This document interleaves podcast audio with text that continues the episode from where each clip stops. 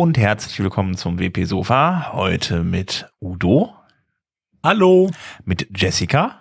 Hallo. Und dem Robert. Hallo. Hallo zusammen. Und seid ihr denn alle auch gut ins neue Jahr reingekommen?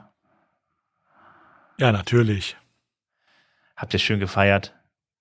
Geht so, wie immer.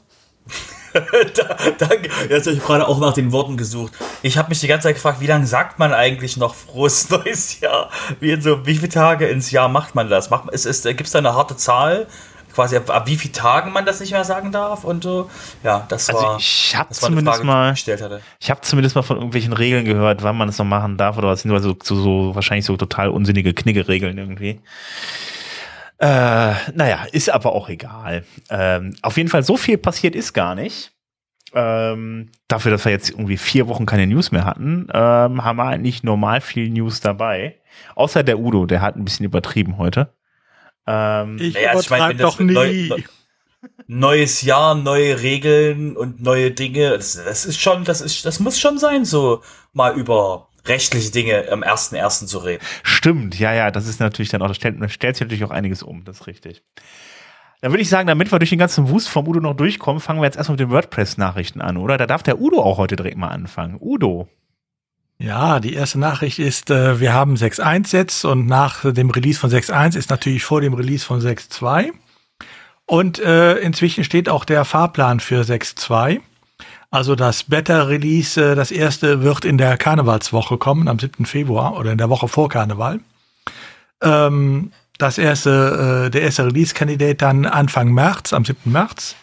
Und äh, 6.2 soll dann, so nicht irgendwas noch passiert, am 28. März veröffentlicht werden. Oh, also noch zweieinhalb Monate bis 6.2.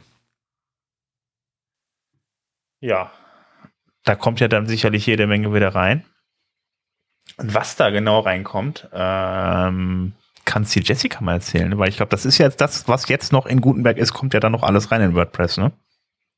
Genau, also was jetzt seit, oh, ich glaube, wir sind gerade bei, bei ziemlich geraden Abschnitten, sage ich mal. Ich glaube, die erste Version, die oder die, die älteste Version von Gutenberg, die reinkommen müsste, müsste 14.1 oder 14.0 oder 14.1 sein. Ich bin mir gerade nicht sicher. Irgendwo gibt es auch die Übersicht für. Ähm, ja, aber alles, was jetzt im, im Dezember auf jeden Fall noch äh, an Gutenberg-Versionen reingekommen ist und was bis, ich glaube, bis zur ersten Beta noch reinkommt, das müsste eigentlich dann alles in 6.2 landen. Und ja, da hat sich jetzt, äh, auch wenn es nicht so viele News gibt, hat sich dann doch schon ein bisschen was getan in den letzten zwei Releases. Also es gibt jetzt insgesamt äh, das neueste äh, müsste entweder 14.9 oder 15.0 kommt auch schon. Ich weiß aber nicht, ob 15.0 jetzt im Moment in der RC-Phase ist oder noch äh, oder schon veröffentlicht. Müsste ich 15.0 meinst du? Mhm. Äh, 15.0 kommt dann, glaube ich, kommende Woche, glaube ich, raus. Dann ist oder? es der RC, der diese Woche rausgekommen ist. Ja, ich ja. bin da immer so ein bisschen ja. durcheinander, weil das ist immer, ich gucke mir die Zahl an, aber ich vergesse dann immer, dass da teilweise noch ein RC dahinter hängt. Ähm, ja, aber auf jeden Fall haben wir die 14.8 und die 14.9 und die beiden Versionen haben es so ein bisschen in sich. Fangen wir mal mit der 14.8 an. Damit ist nämlich der sogenannte Browse Mode äh, reingekommen. Das heißt, äh, man hat die ähm, Oberfläche des Site Editors so ein bisschen angepasst und ähm, wenn man äh, oben auf das WordPress-Logo, also wenn man im Site-Editor drin war, oben auf das WordPress-Logo geklickt hat, hat sich ja ähm, links so eine ja, Art Navigation geöffnet, so eine dunkle Navigation. Und das hat man ein bisschen ausgebaut und erweitert und den sogenannten Browse-Mode eingebaut.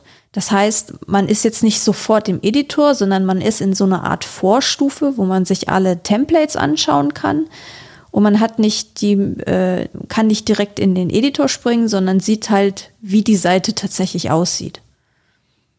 Und kann darüber auch in die verschiedensten Templates und Template-Teile oder Template-Parts äh, reingehen und hat da eben wirklich erstmal nur das zum Angucken und nicht direkt zum reingehen und editieren. Also ist es jetzt so, dass man jetzt, also man hat ja immer die Übersicht gehabt, wo die ganzen Templates drin waren. Ne? Das, das fällt jetzt links ins Menü rein oder sehe ich das jetzt gerade falsch?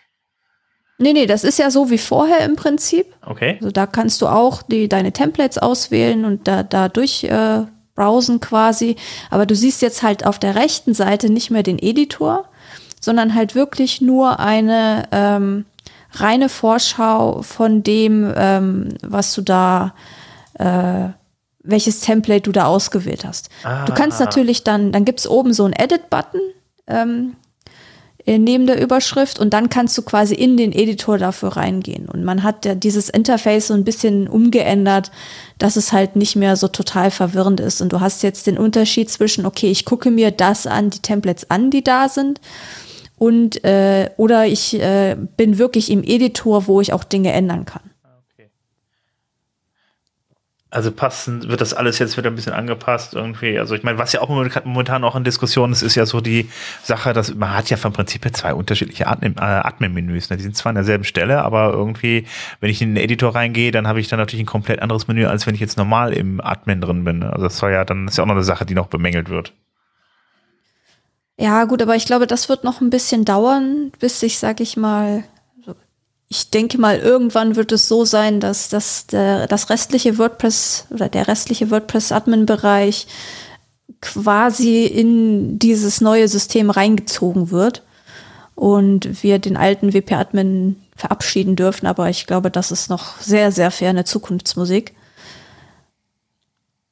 Aber natürlich ist es jetzt immer noch so, dass du zwei oder wie so ein aufgesetztes extra Add-on da hast, was den mhm. Zeiteditor angeht. Das wird auch erstmal noch so bleiben, denke ich. Eine weitere Sache, die äh, mit 14.8 reingekommen ist, ist das sogenannte Stylebook. Also das ist zumindest die englische Bezeichnung dafür.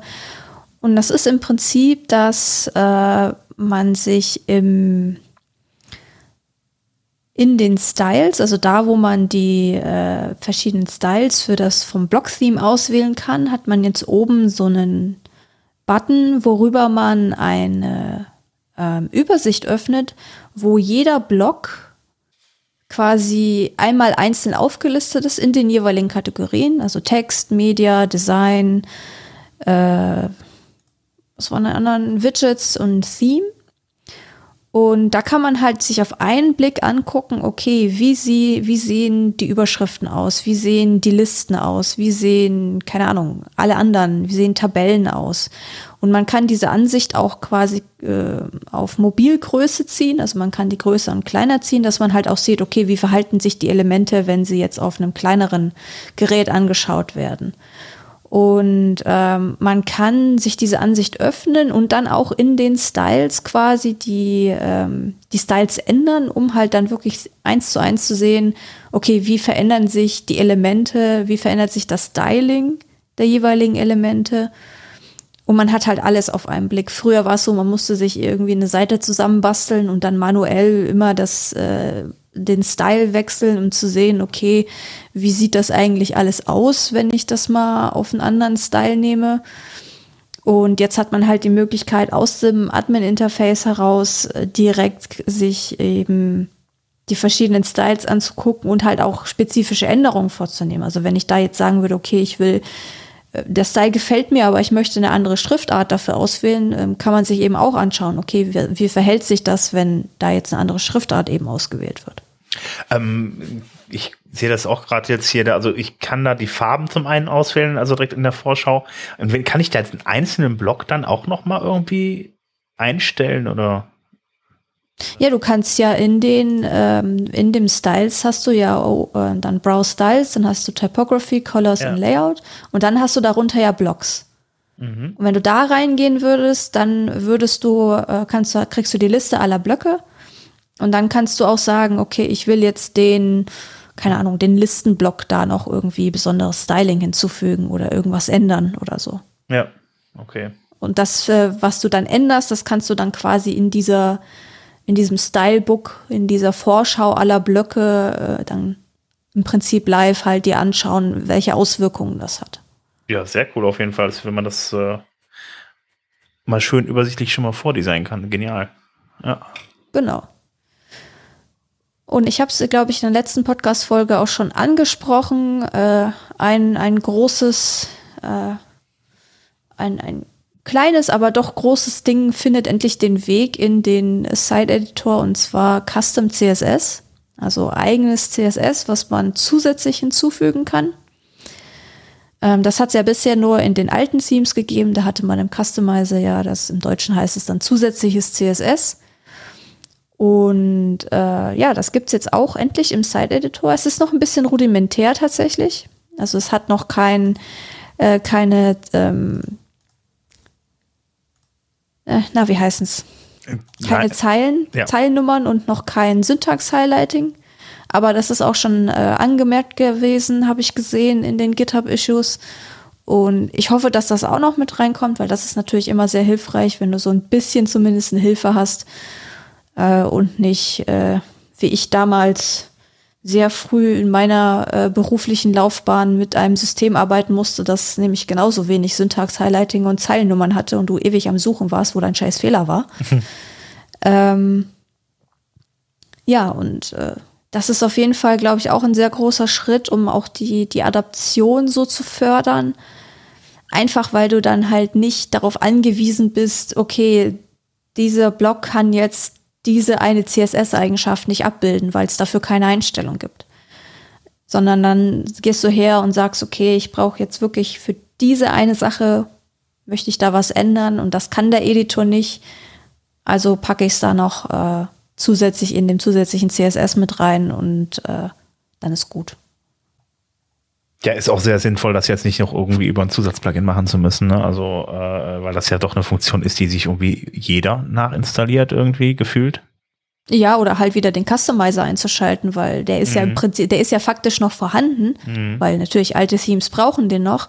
Er wurde einfach nur im, bei Block-Themes wurde der einfach nur ausgeblendet, aber wenn du irgendwo in irgendeinem Plugin äh, oder von mir aus auch in der Functions PHP vom Theme äh, hergegangen bist und gesagt hast, dass du irgendwie den Customizer brauchst, dann war er halt wieder da. So, das ist halt äh, ja so eine Krücke, die eigentlich nicht sein muss, weil du brauchst ab und an mal individuelle Anpassungen. Du kannst nicht das gesamte CSS oder die gesamte, das, was CSS kann, das kannst du nicht zusätzlich nochmal im ähm, Site-Editor abbilden. Da wirst du ja nie fertig mit. Ja, klar. Ja, wobei der Customizer, du kannst ihn ja genau genommen noch bei, auch mit jedem neuen Theme äh, noch äh, aufrufen. Du Ja, musst ja, ihn genau. dann, du kannst ihn nur nicht anklicken, sondern du musst ihn dann halt wirklich in die URL-Zeile eingeben. Aber dann Nee, nee, kriegst nee, noch du genau kannst den, du kannst den schon freischalten mit einer Funktion. Ja, nee, selbst wenn du das nicht machst, ähm, selbst wenn äh, er, eigentlich nicht freigeschaltet ist, gib ihn in die URL-Zeile ein, äh, äh, wp-admin customizer uphp, dann kriegst du ihn. Ähm, aber genau mit zwei Funktionen, nämlich äh, die, die noch fehlen. Ähm, wo du äh, einmal ähm, das äh, Icon einstellen kannst äh, für deine Seite, ähm, Ah ja, das okay. Fav-Icon, ähm, was bei einigen Themes nicht so richtig funktioniert. Ähm, und das andere ist halt Custom CSS, ne? Ähm, also genau die beiden Funktionen sind da ja übrig geblieben dann. Aber das ist Ja. natürlich äh, nicht so, wie es sein sollte. Deshalb ist es schon schön, wenn es jetzt auch äh, im Side-Editor geht, klar. Genau, eine Krücke weniger. Je weniger Krücken, desto besser. Genau, und ähm, ja, dann, äh, das sind so, sag ich mal, die großen Sachen. Also es gab natürlich noch ein paar mehr Verbesserungen und Bugfixes in 14.8, aber das waren so die großen Sachen. Und äh, 14.9 kam relativ früh ähm, im Januar raus. Und ähm, das bringt eine spannende Funktion mit Push Block Changes to Global Styles. Also das heißt, wenn man äh, Änderungen an einem Block vorgenommen hat oder an einen bestimmten Blocktyp, sage ich mal, ähm, dann kriegt man da jetzt die Möglichkeit zu sagen, okay, wenn du das an dem einen Block geändert hast, kann es sein, dass man das vielleicht wirklich an allen Blöcken ändern möchte, weil man jetzt nicht im Site-Editor ist, sondern im Block-Editor. Und das ist ja immer noch ein bisschen schwer zu unterscheiden, wenn man jetzt sich nicht so wirklich damit beschäftigt. Ähm, und da hat man jetzt die Möglichkeit, dass man sagen kann, die Einstellung, die man an diesen einen Block gesetzt hat, der jetzt erstmal nur für sich die Änderungen hat, die kann man jetzt quasi zu den globalen Styles pushen, also übertragen in dem Sinne, dass halt eben alle Blöcke dieses Typs ähm, diese Styles erhalten. Das heißt, also das von einem einzelnen Block geht halt dahin, was du jetzt vorhin schon erwähnt hattest, da in diese, diese Blocksektion dann da rein, wenn man da im äh, Editor ist. Ja, genau, aber das würde sich auf, den, auf das komplette Theme auswirken. Also egal, wo du diesen mhm. Block einsetzt. Also wenn du, ne, es ist ja so, wenn du ein ähm, irgendwo im, in, in, in einem Template drin bist und du hast zum Beispiel eine H2-Überschrift. So eine H2-Überschrift wirst du an vielen Stellen in deinem Theme irgendwo haben. Und wenn du äh, an dieser H2-Überschrift in einem Template was vornimmst, ist es erstmal nur in diesem Template. Und jetzt kannst du sagen, ähm, übertrage diese Style, diese Style-Änderungen, die ich die an diesem einen Block gemacht habe, in die globalen Stile, sodass alle anderen H2-Elemente genau gleich aussehen. Mhm. Aber sehr praktisch auf jeden Fall. Ja, es äh, äh, ähm, erspart dir mühsames Hin- und Herkopieren und zu gucken, habe ich jetzt alle Einstellungen übernommen, sondern du kannst halt einfach sagen, jo, jetzt habe ich das angepasst, so wie mir das gefällt und ich glaube, ich würde das gerne so überall haben. Klickst es einmal weg und äh, hast überall deine angepassten Blöcke. Ja, cool.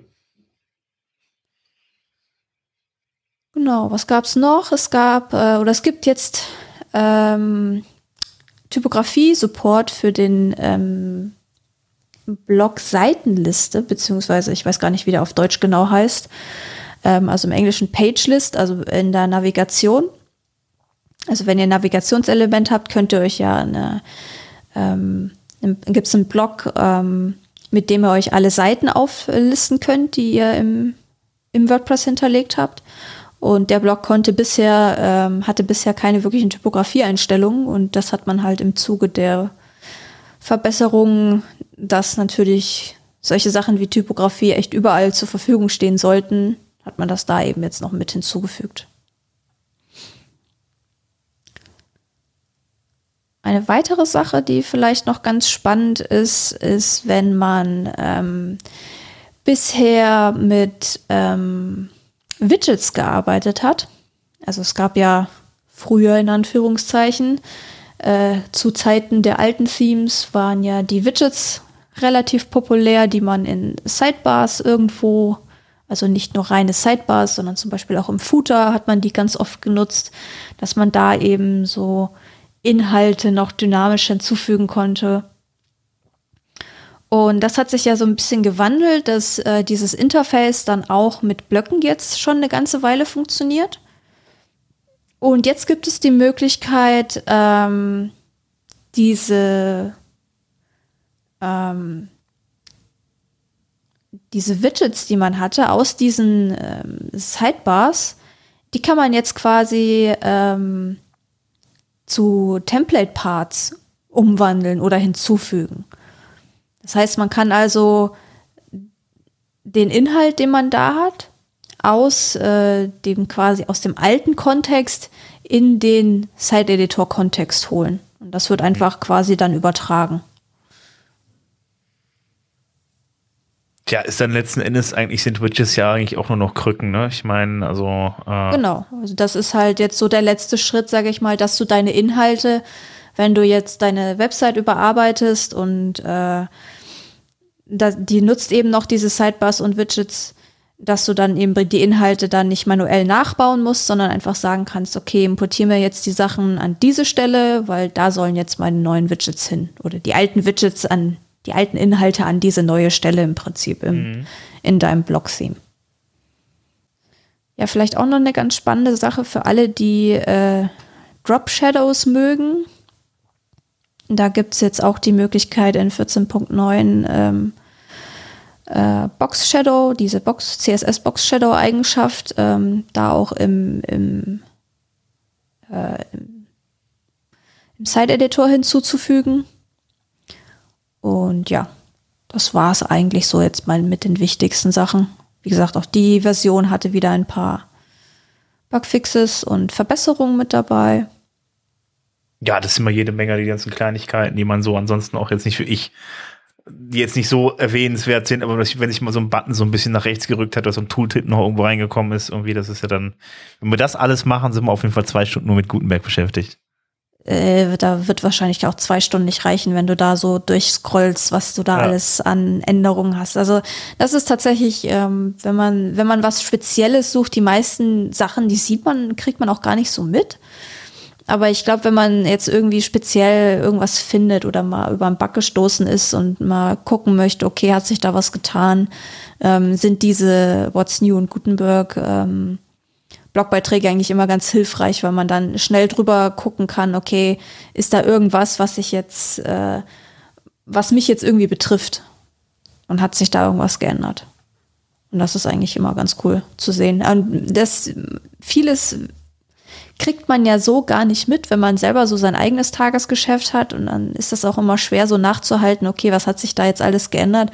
Und dann sieht man aber auch, was das halt für eine Arbeit ist, äh, die da halt auch hintersteht. Also. Hm. Am besten einfach mal bei uns in die Show Notes gucken. Die haben ja die, die, die What's New in Gutenberg Artikel dann auch direkt verlinkt. Also von daher, äh, da kriegt er mal dann mal so einen Eindruck, was da noch alles sich geändert hat. Genau, und der letzte Artikel, den wir da verlinkt haben, ist äh, ja quasi eine Art Übersichtsartikel ähm, von der Anne McCarthy. Äh, der heißt Co-Editor Improvement Advancing the Site Editor Experience. Und das ist im Prinzip nur noch mal eine zusammengeschriebene Übersicht von den Sachen, von vielen Sachen, die ich gerade auch erwähnt habe schon.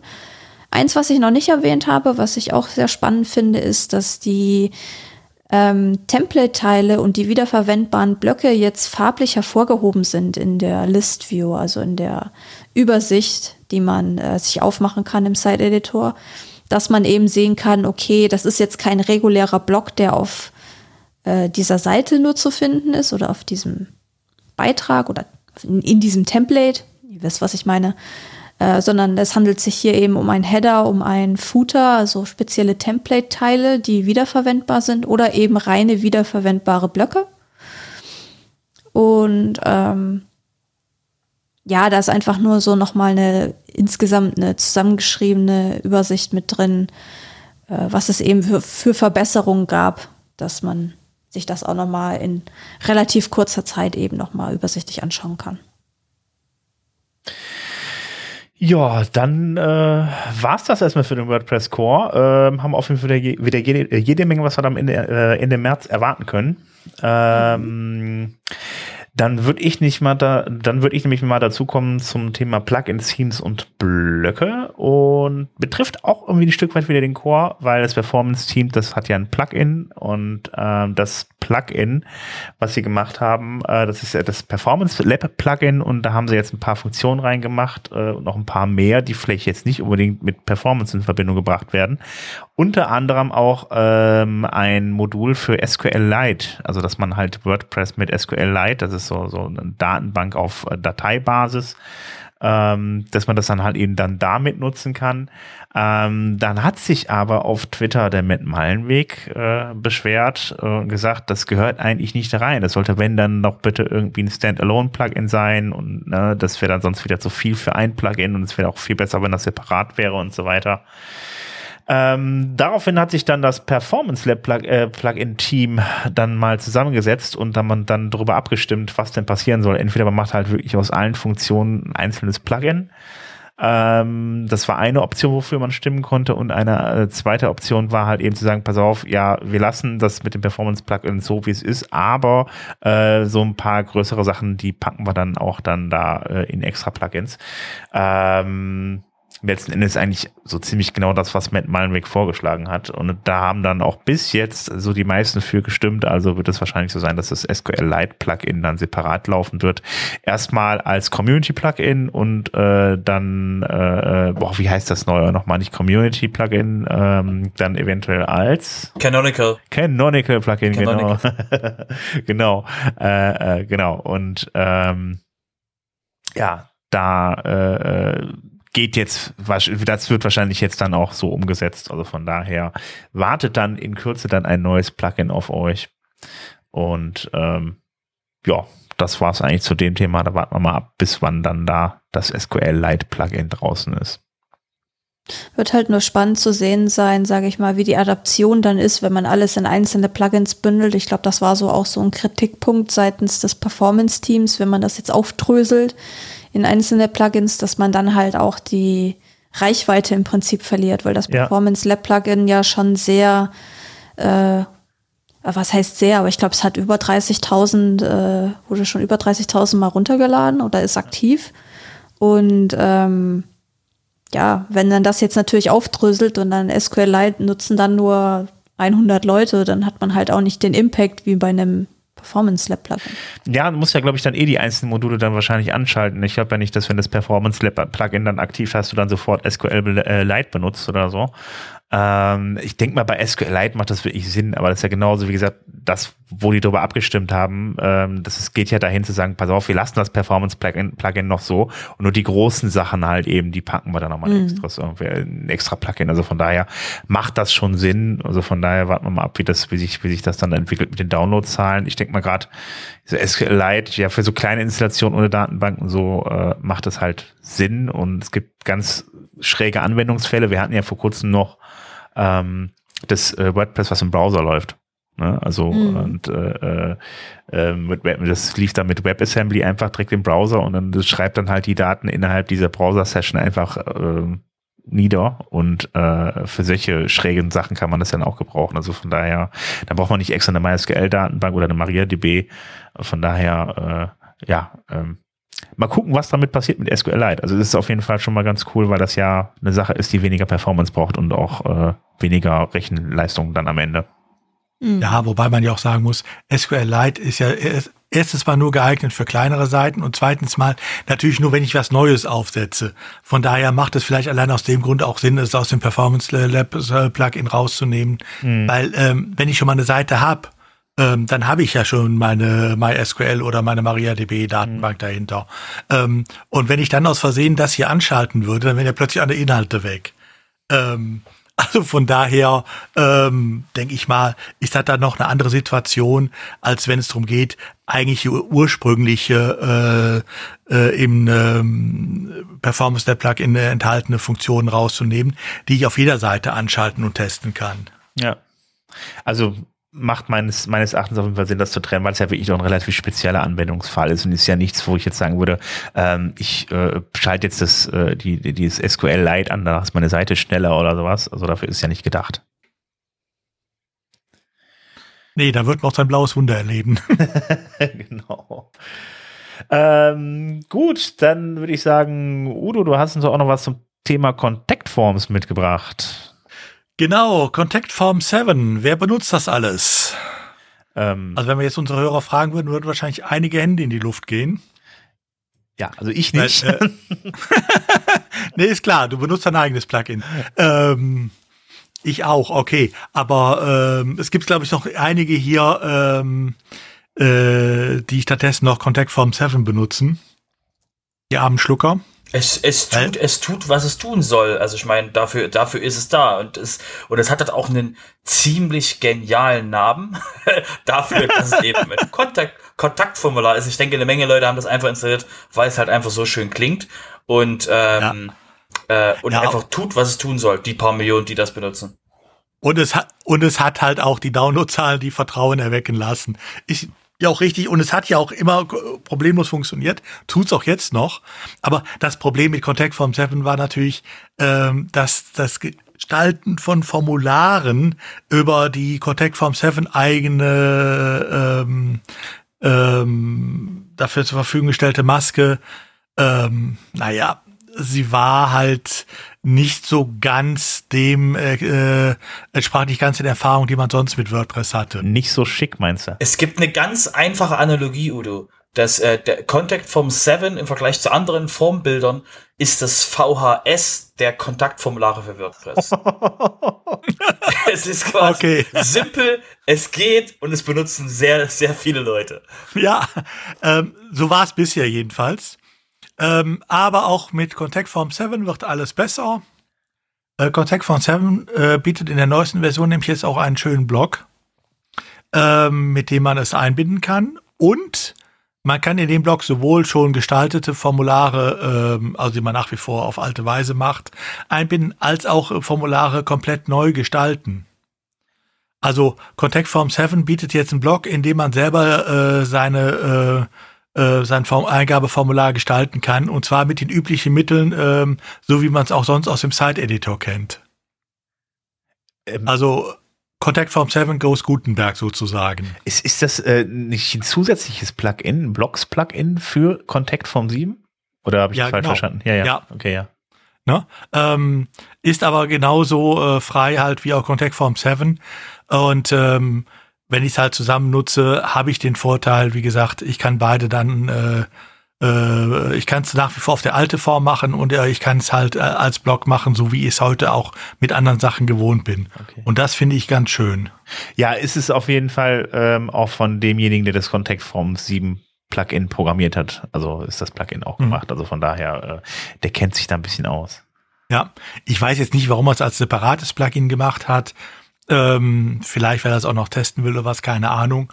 Aber ähm, damit wird äh, Contact Form 7 durchaus auch wieder für viele benutzbar, die mit dem alten Ding nicht mehr so ganz äh, klar kamen, weil es halt, ähm, naja, Kenntnisse verlangte, die man heute kaum noch so hat.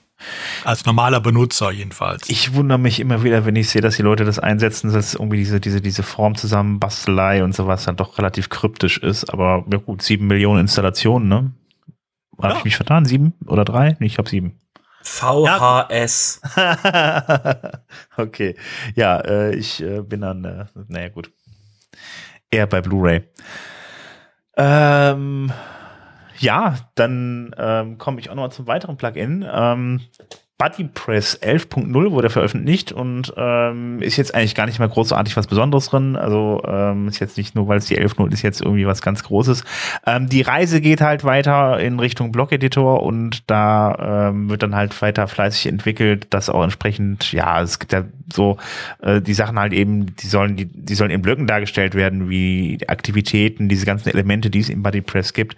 Ähm, ja, die kommen jetzt nach und nach immer mehr in äh, Gutenberg-Blöcken raus und ähm, ja, bei 11.0 ist es jetzt so, dass es, ähm, wie gesagt, das hatte ich schon mal erwähnt, mich auch sehr gewundert hat. Ähm, jetzt werden dann die JavaScripts äh, und die CSS-Dateien nur da geladen, wo auch dann Elemente von BuddyPress vorkommen. Fr früher wurde das wohl auf der gesamten Seite dann geladen, was ein bisschen natürlich blöd ist, weil äh, auf Seiten, wo dann kein BuddyPress-Skripte sind, dann trotzdem zu laden, macht natürlich keinen Sinn. Ähm, was auch dazu kommen ist, äh, zugekommen ist, dann ein WebP-Support und ähm, ja, das Laden von deprecated, also veraltetem Code, wurde dann irgendwie nochmal verbessert. Also sind alles eigentlich nur Kleinigkeiten, aber es geht halt Stück für Stück halt eben dann da auch weiter. Also BuddyPress ist noch lange nicht tot und es geht da fleißig weiter. Ja, es hat auch immer noch über 100.000 äh, äh, aktive Nutzer. Also ähm, es wird noch gut genutzt wohl. Ja, also ist es halt die Frage, also die, man sieht halt selten Bodypress sein. Das liegt halt einfach daran, dass ähm, man baut ja damit Bodypress seine eigene Community. Ähm, die meisten Communities, und das ist das Problem, was halt eben auch die Programmierer von, von Bodypress haben, die wollten gerne schöne Beispiele haben, aber die meisten Communities sind halt geschlossen. Da kommt man halt so nicht rein und äh, deshalb ja, sieht man die halt eben auch sehr selten. Aber ist trotzdem super cooles Tool auf jeden Fall, um Communities aufzubauen, so kleinere Communities, da Tools reinzubauen. Da gibt's dann Gruppen, Aktivitäten, äh, ähm, ja, man kann das halt beliebig erweitern, dann noch weiter zu programmieren und so weiter. Also von daher, ähm, ja, spricht halt da mittlerweile dann auch äh, Gutenberg in großen Teilen und äh, hat auch, soweit ich weiß, eine äh, entsprechende Schnittstelle, also eine API, wo man dann halt drauf zugreifen kann. Also von daher lohnt sich auf jeden Fall da mal reinzuschauen, wenn man dann irgendwas in die Richtung vorhat.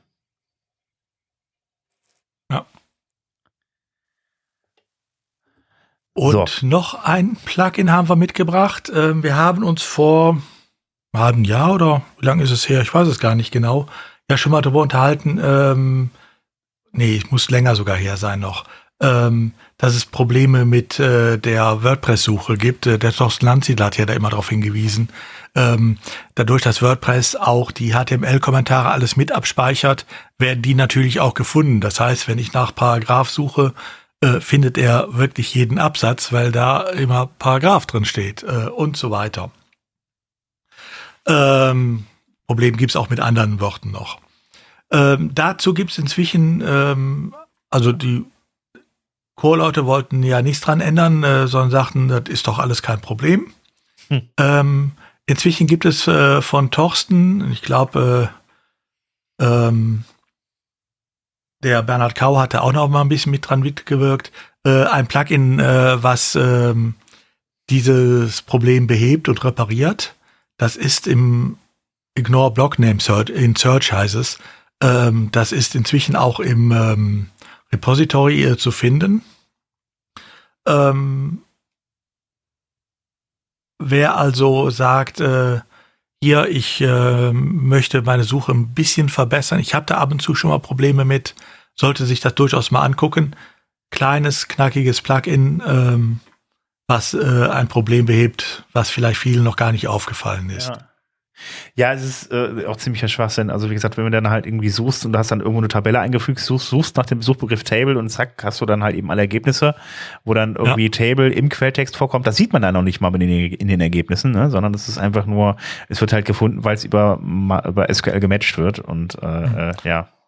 Ich meine, ist bei uns vielleicht noch nicht mal so wichtig wie für Englischsprachige, ähm, weil wir schreiben immer noch Tabelle ähm, und nicht Table. Ja. Aber ähm, also wo es bei mir immer aufgefallen ist, äh, ist äh, bei dem Wortparagraph, weil einige Leute das ausschreiben und dann waren sie sofort auch da. Ähm, gut, okay, aber äh, auch das Problem lässt sich jetzt beheben. Sehr schön. Gut, dann ähm, ja, komm mal, der Udo geht direkt weiter mit Security hier. Udo, hast uns zum Thema Security auch noch was mitgebracht. Ja, ähm, mal wieder eine ähm, Malware-Warnung. Ähm, diesmal ähm, ein äh, Backdoor-Malware, die aber äh, auf einem witzigen Weise zu euch kommt. Ähm, die geht nämlich den Weg über äh, eure Server. Das heißt, äh, die geht den Weg über die Linux-Server, muss sich da irgendwo einnisten, was wohl äh, auch des Öfteren schon erfolgt ist, weil auch da gibt es natürlich offene äh, Lücken immer mal wieder. Ähm, und kann von da aus dann ähm, WordPress-Webseiten befallen, indem sie da wiederum auch ähm, einige ähm, äh, Lücken ausnutzt. Ähm, wir haben euch mal einen Bericht über äh, dieses äh, Backdoor, äh, diese Backdoor-Malware ähm, verlinkt. Da ist auch aufgeführt, welche Plugins davon betroffen sind, die es befallen kann. Ähm, da sind einige bei, die äh, man äh, durchaus öfter hat. Ähm, das betrifft äh, zum Beispiel äh, das Standard-Plugin für äh, Matomo äh, zu integrieren, also WP Matomo Integration ist drin. Ähm, das betrifft äh, einige ähm, Plugins für äh, die Facebook-Integration und so weiter. Also da sind einige, äh, oder SimCore, das ist ein Plugin, was von vielen äh, Themes benutzt wird, ähm, um Funktionalitäten äh, generell hinzuzufügen. Da gibt es ein, zwei Firmen, die das praktisch in allen Themes von ihnen benutzen. Also da sind einige bei. Äh, guckt euch mal die Liste an, ob ihr davon eventuell betroffen seid. Genau, wenn ihr jetzt sagt, oh mein Gott, was kann ich tun, was kann ich tun? Also, Updates. Wir können, wir, können, wir singen es schon fast hier. Ähm, wenn ihr eine Seite habt, macht bitte Updates. Und wenn ihr gerade beim Plugin-Updaten seid, schmeißt euch mal einen Zwei-Faktor einfach drauf. Einfach nur zum Spaß. Einfach nur mal Zwei-Faktor draufwerfen, um einfach noch eure, eure Logins noch ein bisschen sicherer zu machen. Und ähm, weil eben die Lücke der, der Plugin, also die die Blöcke, die ausgenutzt werden, dann von diesem, von dieser Malware, die dann irgendwelche Systeme im Internet einfach mal abgrast und dort mal versucht reinzukommen.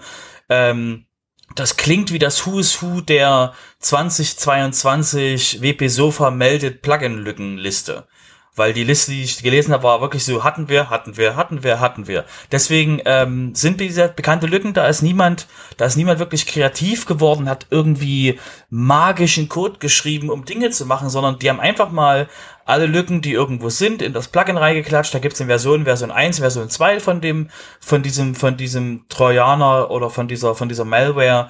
Und das Einzige, was Version 1, Version 2 großartig unterscheidet, ist einfach, dass Version 2 einfach noch mehr Plugins mit bekannten Lücken drin hat. Das heißt, es gibt für euch quasi keinen Grund, kein quasi kein äh, keine Updates auszuführen. Es gibt auch die Auto-Update-Funktion, sorgt dafür, dass ihr Backups habt und so weiter und so fort. Aber wie gesagt, wenn ihr eine Seite haben wollt, die eben die eure Seite bleibt, ohne dass irgendwo JavaScript-Code äh, eingefügt wird, der irgendwelche Leute irgendwo hinleitet, bitte, bitte, bitte macht Updates.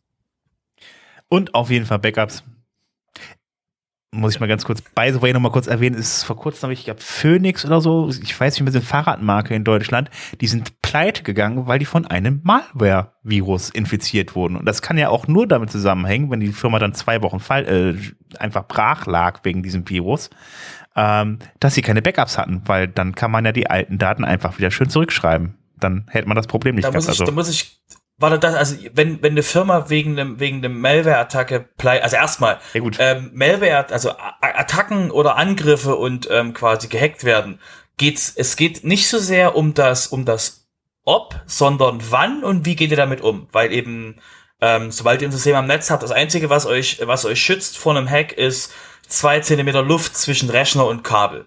Ähm, das ist das Einzige, was euch, was euch quasi schützen wird. Eigentlich, also in, in, langfristig gesehen. Äh, wenn so eine Firma pleite geht, hat das meistens noch andere Gründe, dann ist quasi so ein Malware-Attacker einfach dann diese so, weißt du was? Ja. Wir lassen das einfach. Ja, genau. Also es war vorher schon mal nicht ganz in Ordnung. Es war übrigens nicht Ja. Phoenix, es war Prophet, aber okay. Ja, Prophete, aber Ja, ähm, der Witz ist, äh, der, äh, das war nicht die Ausrede der alten äh, Geschäftsführer, sondern ähm, dass tatsächlich die Malware-Attacke, äh, die es lahmgelegt hat für Wochen, ähm, der, ähm, das war was nachher äh, zur Insolvenz geführt hat, das äh, hatte bei denen der Insolvenzverwalter sogar gesagt. Also äh, er hat diese, äh, diesen Grund ins Spiel gebracht. Das heißt, äh, es war nicht die übliche Ausrede, sondern es hat hier tatsächlich eine Rolle gespielt. Und es mag ja sein, dass es nur der letzte Tropfen ist, aber es ist ein Tropfen, den man vermeiden kann. Ne? Eben, genau. Mhm. Das ist dann Macht Updates. genau, Ja. nicht am falschen Ende sparen. Also solche Stories höre ich immer wieder und denke immer so, oh mein Gott, wie kann das so, so viel Probleme verursachen, wenn man Backups hatte? Geht's.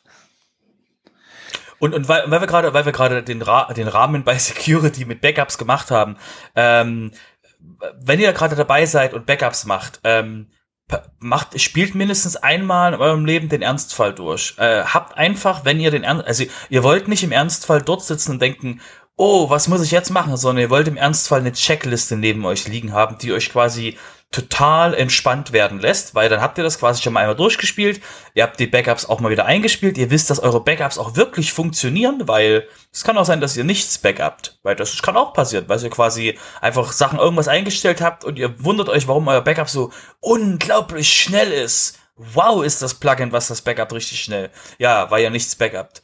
Ähm, oder nicht, oder das falsche Backup. Deswegen ähm, der Hinweis, ähm, genau, also macht Plugin-Updates, macht Backups, testet die Backups und habt eine Checkliste für den Ernstfall.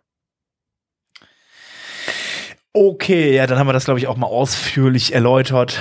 Ich würde sagen, ähm, dann sprechen wir doch jetzt mal über Geld und Business. Ja. Und zwar im Businessbereich haben wir für euch ähm, das Automatic, das, den Blaze, das Blaze Ad Network äh, startet. Das ist ähm, so eine Art ähm, ähm, Advertising Network, wo ihr sagen könnt, ich habe hier diesen Post und ich würde gerne mal mehr Sichtbarkeit haben und eben, dass Leute das auch sehen. Und ähm, was gerade, äh, wo Automatic das gerade startet, ist eben mit Tumblr, obviously, und mit WordPress.com. Genauso eine Überraschung. Und ähm, dort machen sie quasi dafür, dass man eben sich bestimmte Bereiche rauspicken kann, in welche, in welche Zielgruppe man das ähm, schicken will. Und es gibt aber keine Trennung zwischen Tumblr und WordPress, WordPress.com Leuten oder WordPress Leuten, weil das auch über Jetpack quasi in WordPress ein, einbittbar ist. Ähm, man kann quasi nur sagen, der für diese Marke, also für diesen, für diesen Bereich, für diese Zielgruppe, Entschuldigung, für diese Zielgruppe und ähm, dort ähm, schießt man das da einfach los und kriegt quasi Aufmerksamkeit für die Beiträge. Wundervoll. Dann kann ich jetzt auch bei Met Werbung schalten. Genau, endlich, endlich wird's, endlich können wir, du musst mal rausfinden, was die, was die Zielgruppe ist, die wir fürs Sofa begeistern sollten. Und dann können wir ja mal gucken, ob wir die Leute quasi ähm, aus dem WordPress-Segment, ähm, du kannst, ich glaube, Länder ging auch irgendwie, aber nicht, also ich bin mir nicht hundertprozentig sicher, ich glaube, es ging nur bei Tumblr oder so. Hab, hab ich jetzt nicht mehr genau, nicht mehr genau im Kopf, wo das war. Auf jeden Fall, ähm, wird auf jeden Fall spannend. Kommen wir aber jetzt, weil wir gerade das Thema Backups hatten, ähm, mal zu ähm, Backup, Migration und, und so weiter und so fort ähm, ähm, Lösungen. Und ein Plugin, was ich immer, wo ich immer im Kopf schwer Probleme hatte, das als Backup und, und Migrationsplugin zu sehen, nämlich das Plugin Duplicator. Ja, ja, das macht mehr als duplizieren. Ist, äh, ist quasi vom Namen her, ja, anders als man erwarten würde. Und ähm, zwar Duplicator wurde jetzt von Awesome Motive gekauft. Das heißt, es ist die Firma, die hatten wir auch schon mal ein paar Mal hier im, im Sofa gehabt, die eben ähm, äh, WP Charitable, ähm, die haben Sentinel letztes Jahr übernommen mit, ähm, mit den Easygle Downloads, Affiliate und so weiter und so fort. Die ganzen, diese ganzen Plugins ähm, sind eben bei ähm, bei Awesome Motive, weil sie eben auch die, also der Syed hat zum Beispiel auch die Domain WP Beginner und will dort eben als Zielgruppe eben, also als Ziel will er eben das Einsteiger oder normale WordPress-User, Einsteiger-User, dass die eben die Möglichkeit haben, ähm, so eine so einen Pool von Plugins eben aus dem aus dem Universum zu haben und deswegen äh, passt eben dort eben das Supplicator absolut rein und ähm, ja ist eben ein Duplikations-Plugin mit Migration und Dingens dran. Benutzt einer von euch? Ich habe das irgendwann mal benutzt, um tatsächlich, also ich meine, ne, kommt halt nicht von ungefähr Duplicator, äh, kannst ja dann einfach deine WordPress-Installation nehmen und die relativ leicht duplizieren und dann woanders dann halt wieder mal was drauf machen. Ähm, also es ist für Umzüge eigentlich ursprünglich gedacht irgendwie. Äh, ist ganz hilfreich, waren ein paar, ein paar sehr hilfreiche Funktionen mit drin auf jeden Fall, was einem dann leichter macht, dann halt eben dann da sowas, ich habe Domain-Umstellungen und sowas so äh, dann vorzunehmen. Ähm, habe ich früher mal zwischenzeitlich benutzt, aber ich mache das eigentlich grundsätzlich einfach mit, mit SQL-Dump und äh, WPCLI und sowas. Also das geht ja mittlerweile alles sehr gut.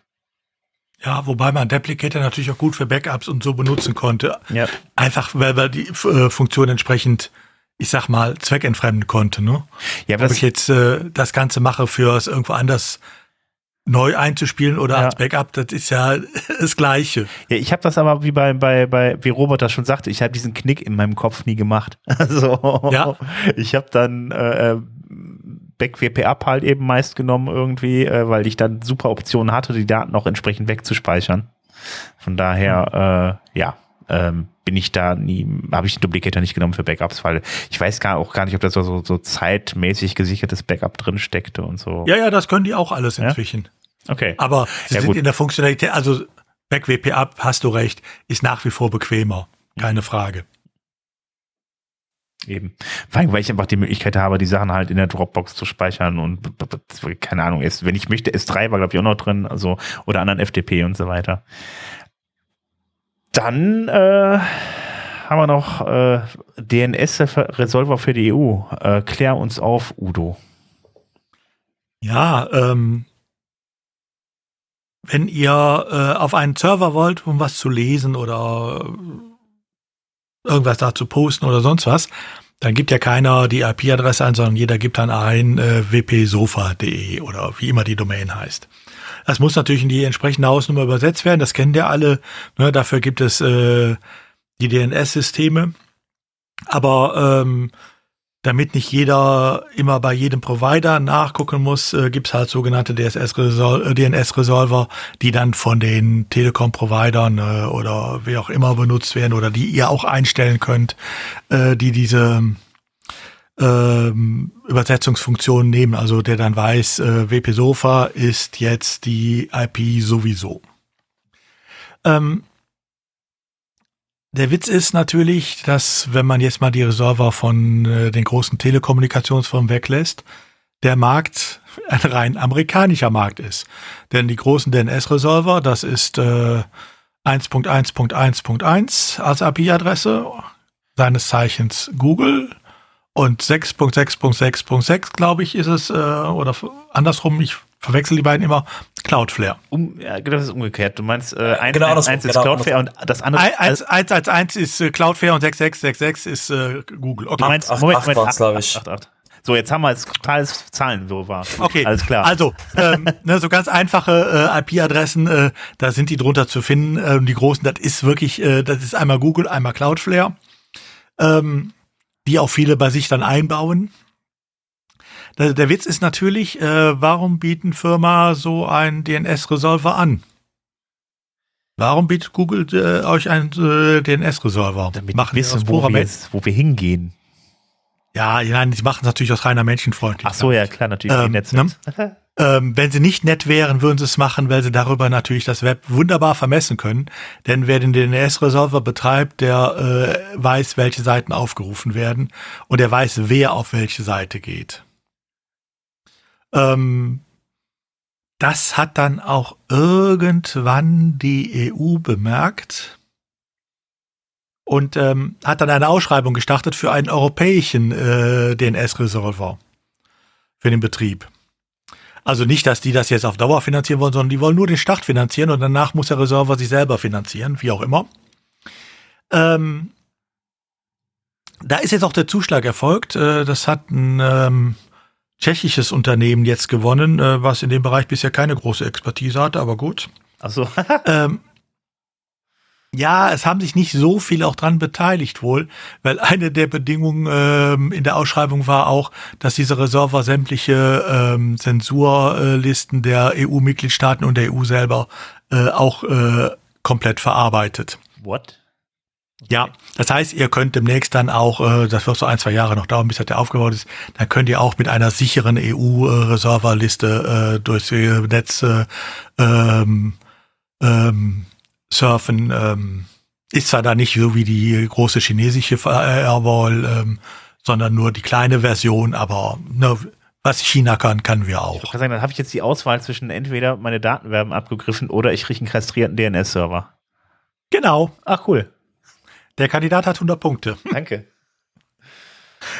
Okay, warten wir mal ab, wie es sich entwickelt. Ne? Äh, Im Moment ist auf den Listen ja nicht viel drauf, aber wir wissen auch andersrum, wenn es einmal die Möglichkeit gibt, dann äh, der Geschmack kommt beim Essen, dann wird es da demnächst auch äh, die Listen äh, sehr schnell füllen. Vor allen Dingen, wenn äh, gesagt wird, dass die Listen aller EU-Länder berücksichtigt werden müssen. Denn ähm, das heißt ja andersrum auch, äh, dass zum Beispiel, eine, na, bleiben wir mal bei dem klassischen, gerade aktuell immer Beispiel, äh, so Länder wie Ungarn können, haben natürlich etwas größere Listen. Ne? Ja, Pech. Also äh, auch da, man ist aufgewacht, aber man setzt es dann äh, genau wieder auf eine Art und Weise durch, ähm, wie man es auch sein lassen kann. Ja, Du wunderschön. musst sie, also du kannst halt in Europa keinen DNS-Resolver ausschreiben, der das nicht beinhaltet. Also weil es ist halt dann, ne, also versuch mal Geld dafür in der EU zu kriegen und dabei sagst du, naja, aber wir achten nicht unsere eigenen Vorgaben. Dass die Quatsch sind, anderes Thema. Aber ähm, dass das eben, ja, also kann ich verstehen. Ähm, sie fragen Ja, aber ich- nur, wie willst du, wie will sich so ein DNS-Resolver tragen? Macht er denn das gleiche wie Google? Nur, dass er jetzt plötzlich die Daten dann in Europa speichert? Ja, Also im Sinne halt von äh, äh, werbemäßig quasi Dinge machen. Es- Ja, also äh, die Finanzierung soll wohl im Endeffekt hauptsächlich dadurch erfolgen, äh, dass man äh, dann Bezahlmodelle für zum Beispiel Telekommunikationsunternehmen anbietet, die dann den äh, ihre äh, DNS-Server praktisch einmotten können und auf die Struktur hier mit draufspringen und das als ihr eigenes dann anbieten können.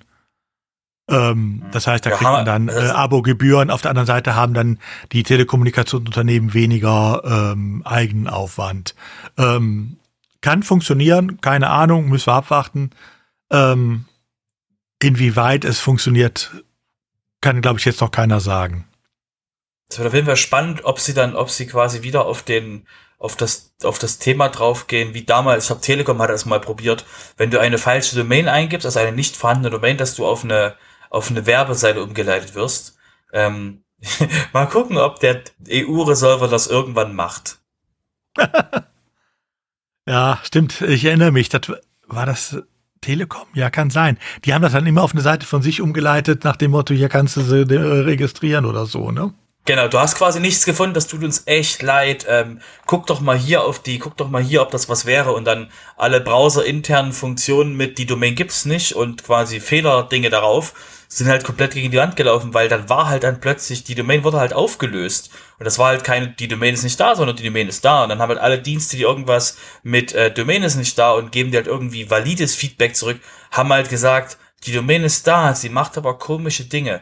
Ähm, aber wie gesagt, das soll ja auch äh, Secure DNS denn dann verhindern, dass das möglich ist. Also mal gucken, was da passiert. Ja.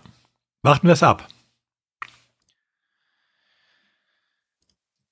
Dann würde ich sagen, äh, ja, sind wir schon relativ nah dran vom Thema her, ne? Dann können wir jetzt direkt mal mit deiner Spalte Recht im Podcast weitermachen. Ja, da habe ich heute ein paar kleinere Themen mitgebracht. Äh, das erste kann jeder von euch bestimmt noch sehr gut hören, weil er hat da noch die letzten Monate noch nie mit zu tun gehabt. Google Fonds. Ich muss ja mal da ganz kurz dazu sagen, ne? Du hast geschrieben, ein letztes Mal Google Fonds. Ich glaube es dir nicht. ja, also der Witz ist, Google Fonds, zumindest die Abmahnwelle, die ist tot. Ne? Das wissen wir alle ähm, einer der beiden, äh, bei einem der beiden Akteure, nämlich äh, diese Kombination aus dem Berliner Anwalt und äh, dem Mandanten aus Hannover ähm, und der IG Datenschutz, wie sie da hieß, ähm, da hat jetzt die Polizei äh, dem Berliner Anwalt geholfen, mal sein Büro aufzuräumen. ähm, hat auch gleichzeitig die Überweisungen, die erfolgt sind, ich glaube, das war eine Viertelmillion oder so, wenn ich das richtig im Boah. Kopf habe, ähm, auch äh, mit einem Arrest eingefroren. Also ähm, äh, ja, und da denke ich mal, äh, seitdem man hört auch nichts mehr von Neuen. Sei es auch drum, ähm, ich finde das Thema aus einem anderen Grund interessant, ähm, weil ich merke jetzt natürlich auf der einen Seite, es gibt ein Aufatmen, ähm, ja, aber äh, es ist das falsche Aufatmen, weil diese Battlebriefe, die jetzt rumgelaufen sind, die waren einfach nur schlecht gemacht, muss man ja auch dazu sagen. Äh, und äh, sie gingen natürlich, zielten nur darauf ab, äh, dass das Ganze auf Server in den USA äh, landet. Was es übrigens nicht tut. Ne? Google Fonds lösen äh, auf äh, die Google, äh, Google Cloud Infrastruktur in Frankfurt auf, wenn man sie von hier aufruft, von Deutschland aus. Ähm, aber gut, äh, das ändert natürlich nichts dran, dass Google Fonds an sich auch datenschutzrechtliche Probleme hat. Also, ne, das sind ja alles Open Source Fonds, sind ja keine Fonds, die Google entwickelt hat, von ein paar kleinen Ausnahmen abgesehen, sondern das sind ja nur Open Source Fonds, die Google zusammengetragen hat und äh, da von seinem Server anbietet. Die kann man natürlich genauso gut auf seinem eigenen Server äh, betreiben und von da zum Download anbieten. Die Gründe, warum man das damals mal anders gemacht hat, äh, das, es gab ja da mal Performance-Gründe für, äh, die funktionieren ja auch heute alle nicht mehr, die gibt's ja nicht mehr in dem Sinne. Ähm, und äh, dementsprechend kann ich halt ja auch nicht äh, datenschutzmäßig schon alles nicht rechtfertigen.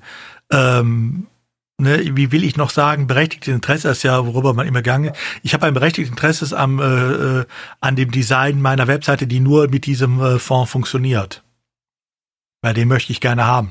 Ja, klar, aber äh, da ich den Fonds auch von meiner Seite aus, weil da Open Source von meiner Seite aus äh, zum Download anbieten kann, äh, brauche ich dafür Google Fonds nicht. Also das funktioniert alles nicht. Ähm, dazu kommt jetzt, äh, das, das hat auch ein bisschen mit dieser Abmahnwelle beziehungsweise mit der äh, mit dem österreichischen äh, äh mit der österreichischen Welle zu tun. Google Fonds oder Google hat für Google Fonds ja immer behauptet, nein, wir speichern absolut nichts und äh, wir liefern einfach nur aus und wir sind einfach nur nett, wie don't do any evil ähm, und äh, wir speichern absolut nichts und dies und jenes. Äh, in einem Verfahren in Österreich haben sie dann tatsächlich äh, es, äh, eine Stellungnahme abgegeben, äh, da ist es dann anders, da sagen sie, ja, ja, wir benutzen die Daten aber nur, um den Dienst weiterzuentwickeln und Statistiken zu machen und solche Geschichten. Äh, wir verarbeiten die Daten sonst natürlich nicht. Hm. Ähm, inzwischen äh, vertritt Google wieder lautstark die Auffassung, nein, wir benutzen die Daten gar nicht. Ähm, also sprich, das, äh, das Eingeständnis, was sie zwischendurch gemacht haben, war ein Ausrutscher gewesen. Ach, das, ähm, was haben Sie inzwischen zeitlich mal gestanden? Das hat sie, glaube ich, schon mal erwähnt hier, ne? Ja, ja, sie haben, sie haben gestanden, äh, dass sie halt äh, die Daten wirklich benutzen, um äh, darüber Statistiken zu fahren, wie Google äh, Fonds genutzt wird, um den Dienst zu verbessern, sagen sie, und halt so Nutzungsstatistiken zu machen und solche Geschichten. Also sie werden genutzt. Wozu auch immer dann. Ähm, ob das dann, ich sag mal, alles ist, wozu sie es nutzen, sei jetzt auch mal dahingestellt. Da halte ich auch noch meine Bedenken dran, aber gut. Ähm, nur jetzt sagen sie wieder, wir benutzen es gar nicht. Mhm. Ne, das heißt, an der Aussage von Google kann man wieder fühlen. Mhm. Heißt für mich auch ein Grund mehr, äh, das zu vertreten, was ich vorher auch schon immer gesagt habe vor der Abmannwelle. Es ist nicht nutzbar. Und da ist mir der US-Server reichlich egal. Wie gesagt, erstens geht's nicht dahin. Zweitens mal ist da, da kommen wir gleich noch zu, in zwei, drei Monaten sowieso ausgestanden, das US-Thema. Ähm, Nein, es ist unabhängig von der OS-Problematik, es ist nicht nutzbar, einfach weil ich nicht weiß, was mit den Daten da geschieht. Und die IP-Adressen können normal personenbezogene Daten sein, sind es nicht in jedem Fall, aber sie können es sein. Also, wer es bisher noch nicht geändert hat auf seiner Seite, kann jetzt zwar erleichtert aufatmen, er wird keinen von diesen Battle-Briefen mehr bekommen, jedenfalls nicht von den beiden üblichen Verdächtigen. Ähm, einmal aus Berlin der und der andere der aus Svens Nachbarschaft. Ähm, aus Mettmann der, ja. Ja, genau.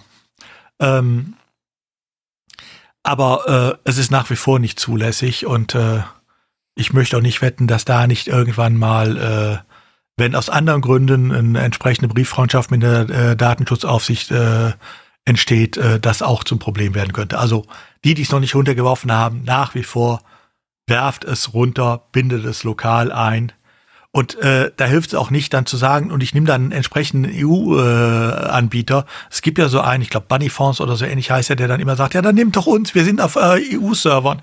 Ja, das ist Google jetzt auch. Aber ich brauche keinen externen Anbieter, ich kann es selber machen. Und dann gibt es keine Rechtfertigung, warum ich dafür einen externen Anbieter äh, nutzen muss, weil so schwierig ist das nicht, das einzubinden.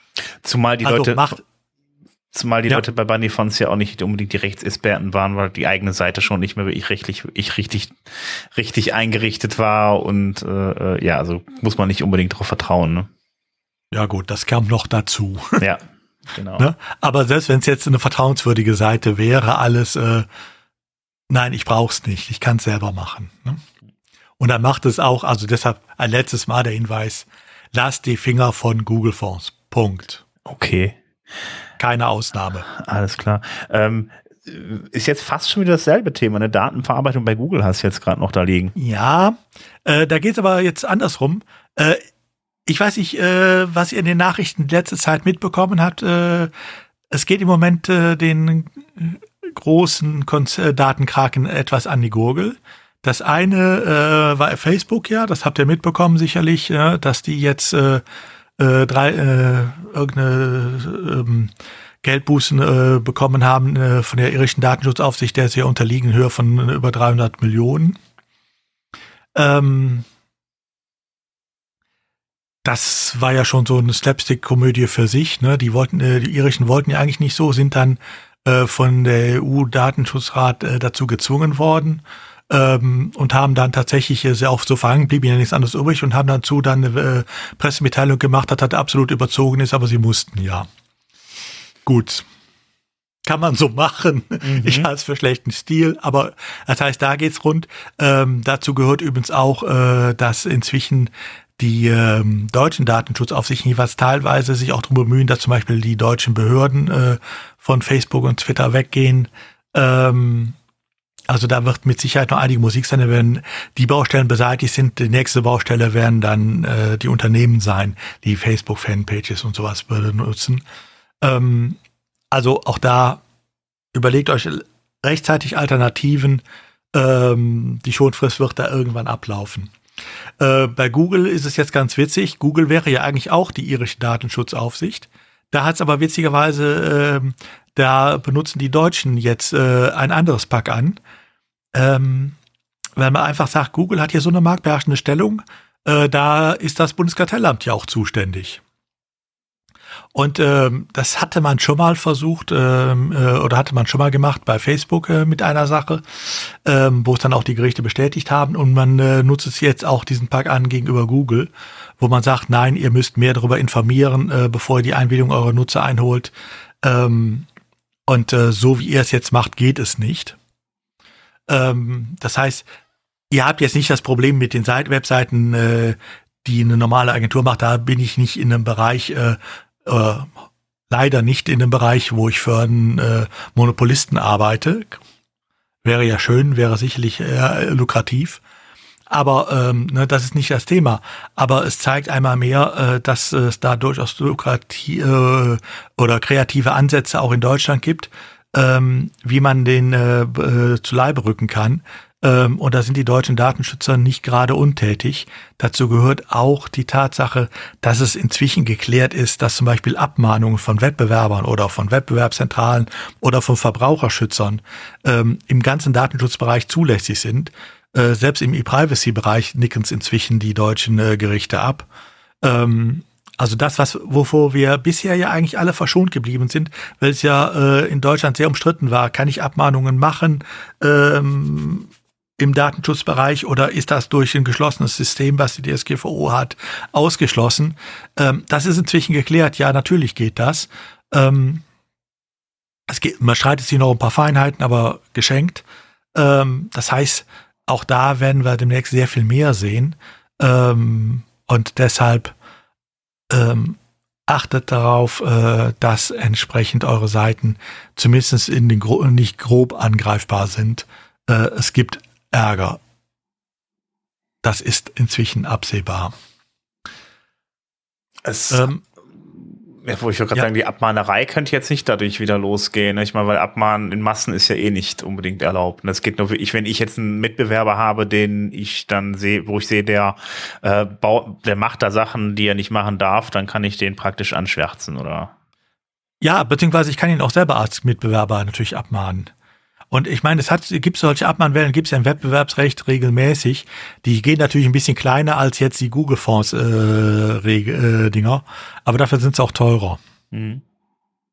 Na, also diese Google-Fonds Battlebriefe, die haben nichts mit Abmahnungen zu tun. Das war äh, eine Fingerübung äh, äh, von unfähigen ähm, Akteuren. Okay. Ähm, das kann man auch anders aufziehen und dann unterhalten wir uns auch über andere Preise. Ähm, und äh, das wird mit Sicherheit losgehen, ja. Äh, einen Fall hatten wir auch zum Beispiel in dem Bereich schon. Ähm, das ist, was als nächstes hier auch äh, noch äh, in unserer Liste drin steht. Focus.de ne? äh, ist von den Verbraucherschützern abgemahnt worden, ähm, eben wegen ihres äh, Cookie-Banners. Ähm, wo man auch das übliche Dark Pattern, ne? Alles zustimmen oder über die Einstellungen gehen und über die Einstellungen. Also, sagen wir so, das Urteil des Landgerichts München äh, 1, äh, das ist, glaube ich, wenn ich das richtig war, äh, im Kopf habe, 160 Seiten lang oder 170. Davon sind 140 Seiten nur eine äh, ein Ausdruck äh, der Einstellungen des Cookie-Banners, äh, um darzustellen, wie es jetzt nicht mehr gehen darf. Also sprich, ne, das Cookie-Banner, die Einstellungen durchblättern, ausgedruckt werden das 140 Seiten. Das da weiß man, was los ist. Mhm. Ähm, wo auch das Gericht ganz klar gesagt hat, nö, das ist keine Information mehr, äh, die halbwegs überschaubar ist äh, und äh, so geht's nicht und das sind alle, das ist keine Einwilligung, die ihr dahinter habt. Ähm, na gut, da hat sich jetzt äh, die Verbraucherzentrale Bundesverband, der dahinter steckte, äh, einen großen Bewerber rausgesucht, aber das funktioniert natürlich auch mit kleineren Seiten. Ne? Und äh, das kann nicht nur der, äh, die Verbraucherschützer machen, sondern das können auch Mitwettbewerber machen unter Umständen ähm, oder andere Wettbewerbsvereine, äh, die dafür befugt sind, die in die entsprechende Liste eingetragen sind. Also da werden wir sicherlich in nächster Zukunft noch einiges sehen. Und je nachdem, welche Kunden ihr habt, äh, für die ihr Webseiten baut, guckt es euch halt genau an, ob es da Probleme gibt. Ähm, das kann noch gut Überraschungen geben. Okay. So, das zum Thema Datenschutz. Dann verlassen wir auch den Datenschutz jetzt mal. Einen anderen Aufreger, den es gegeben hat in den letzten, ja, ich glaube, so ein, zwei Wochen. Ähm, das ist eine kleine Gesetzesänderung im Urheberrechtsgesetz.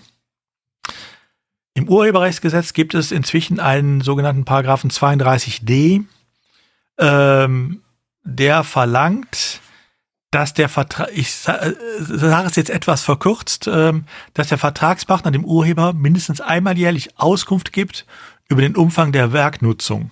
Das heißt, ich müsste, wenn, so wie ich es jetzt verkürzt dargestellt habe, ähm, wenn ich ein Bild von einem benutze auf einer Webseite von mir, ähm, dem einmal jährlich äh, sagen, das wurde so und so oft aufgerufen.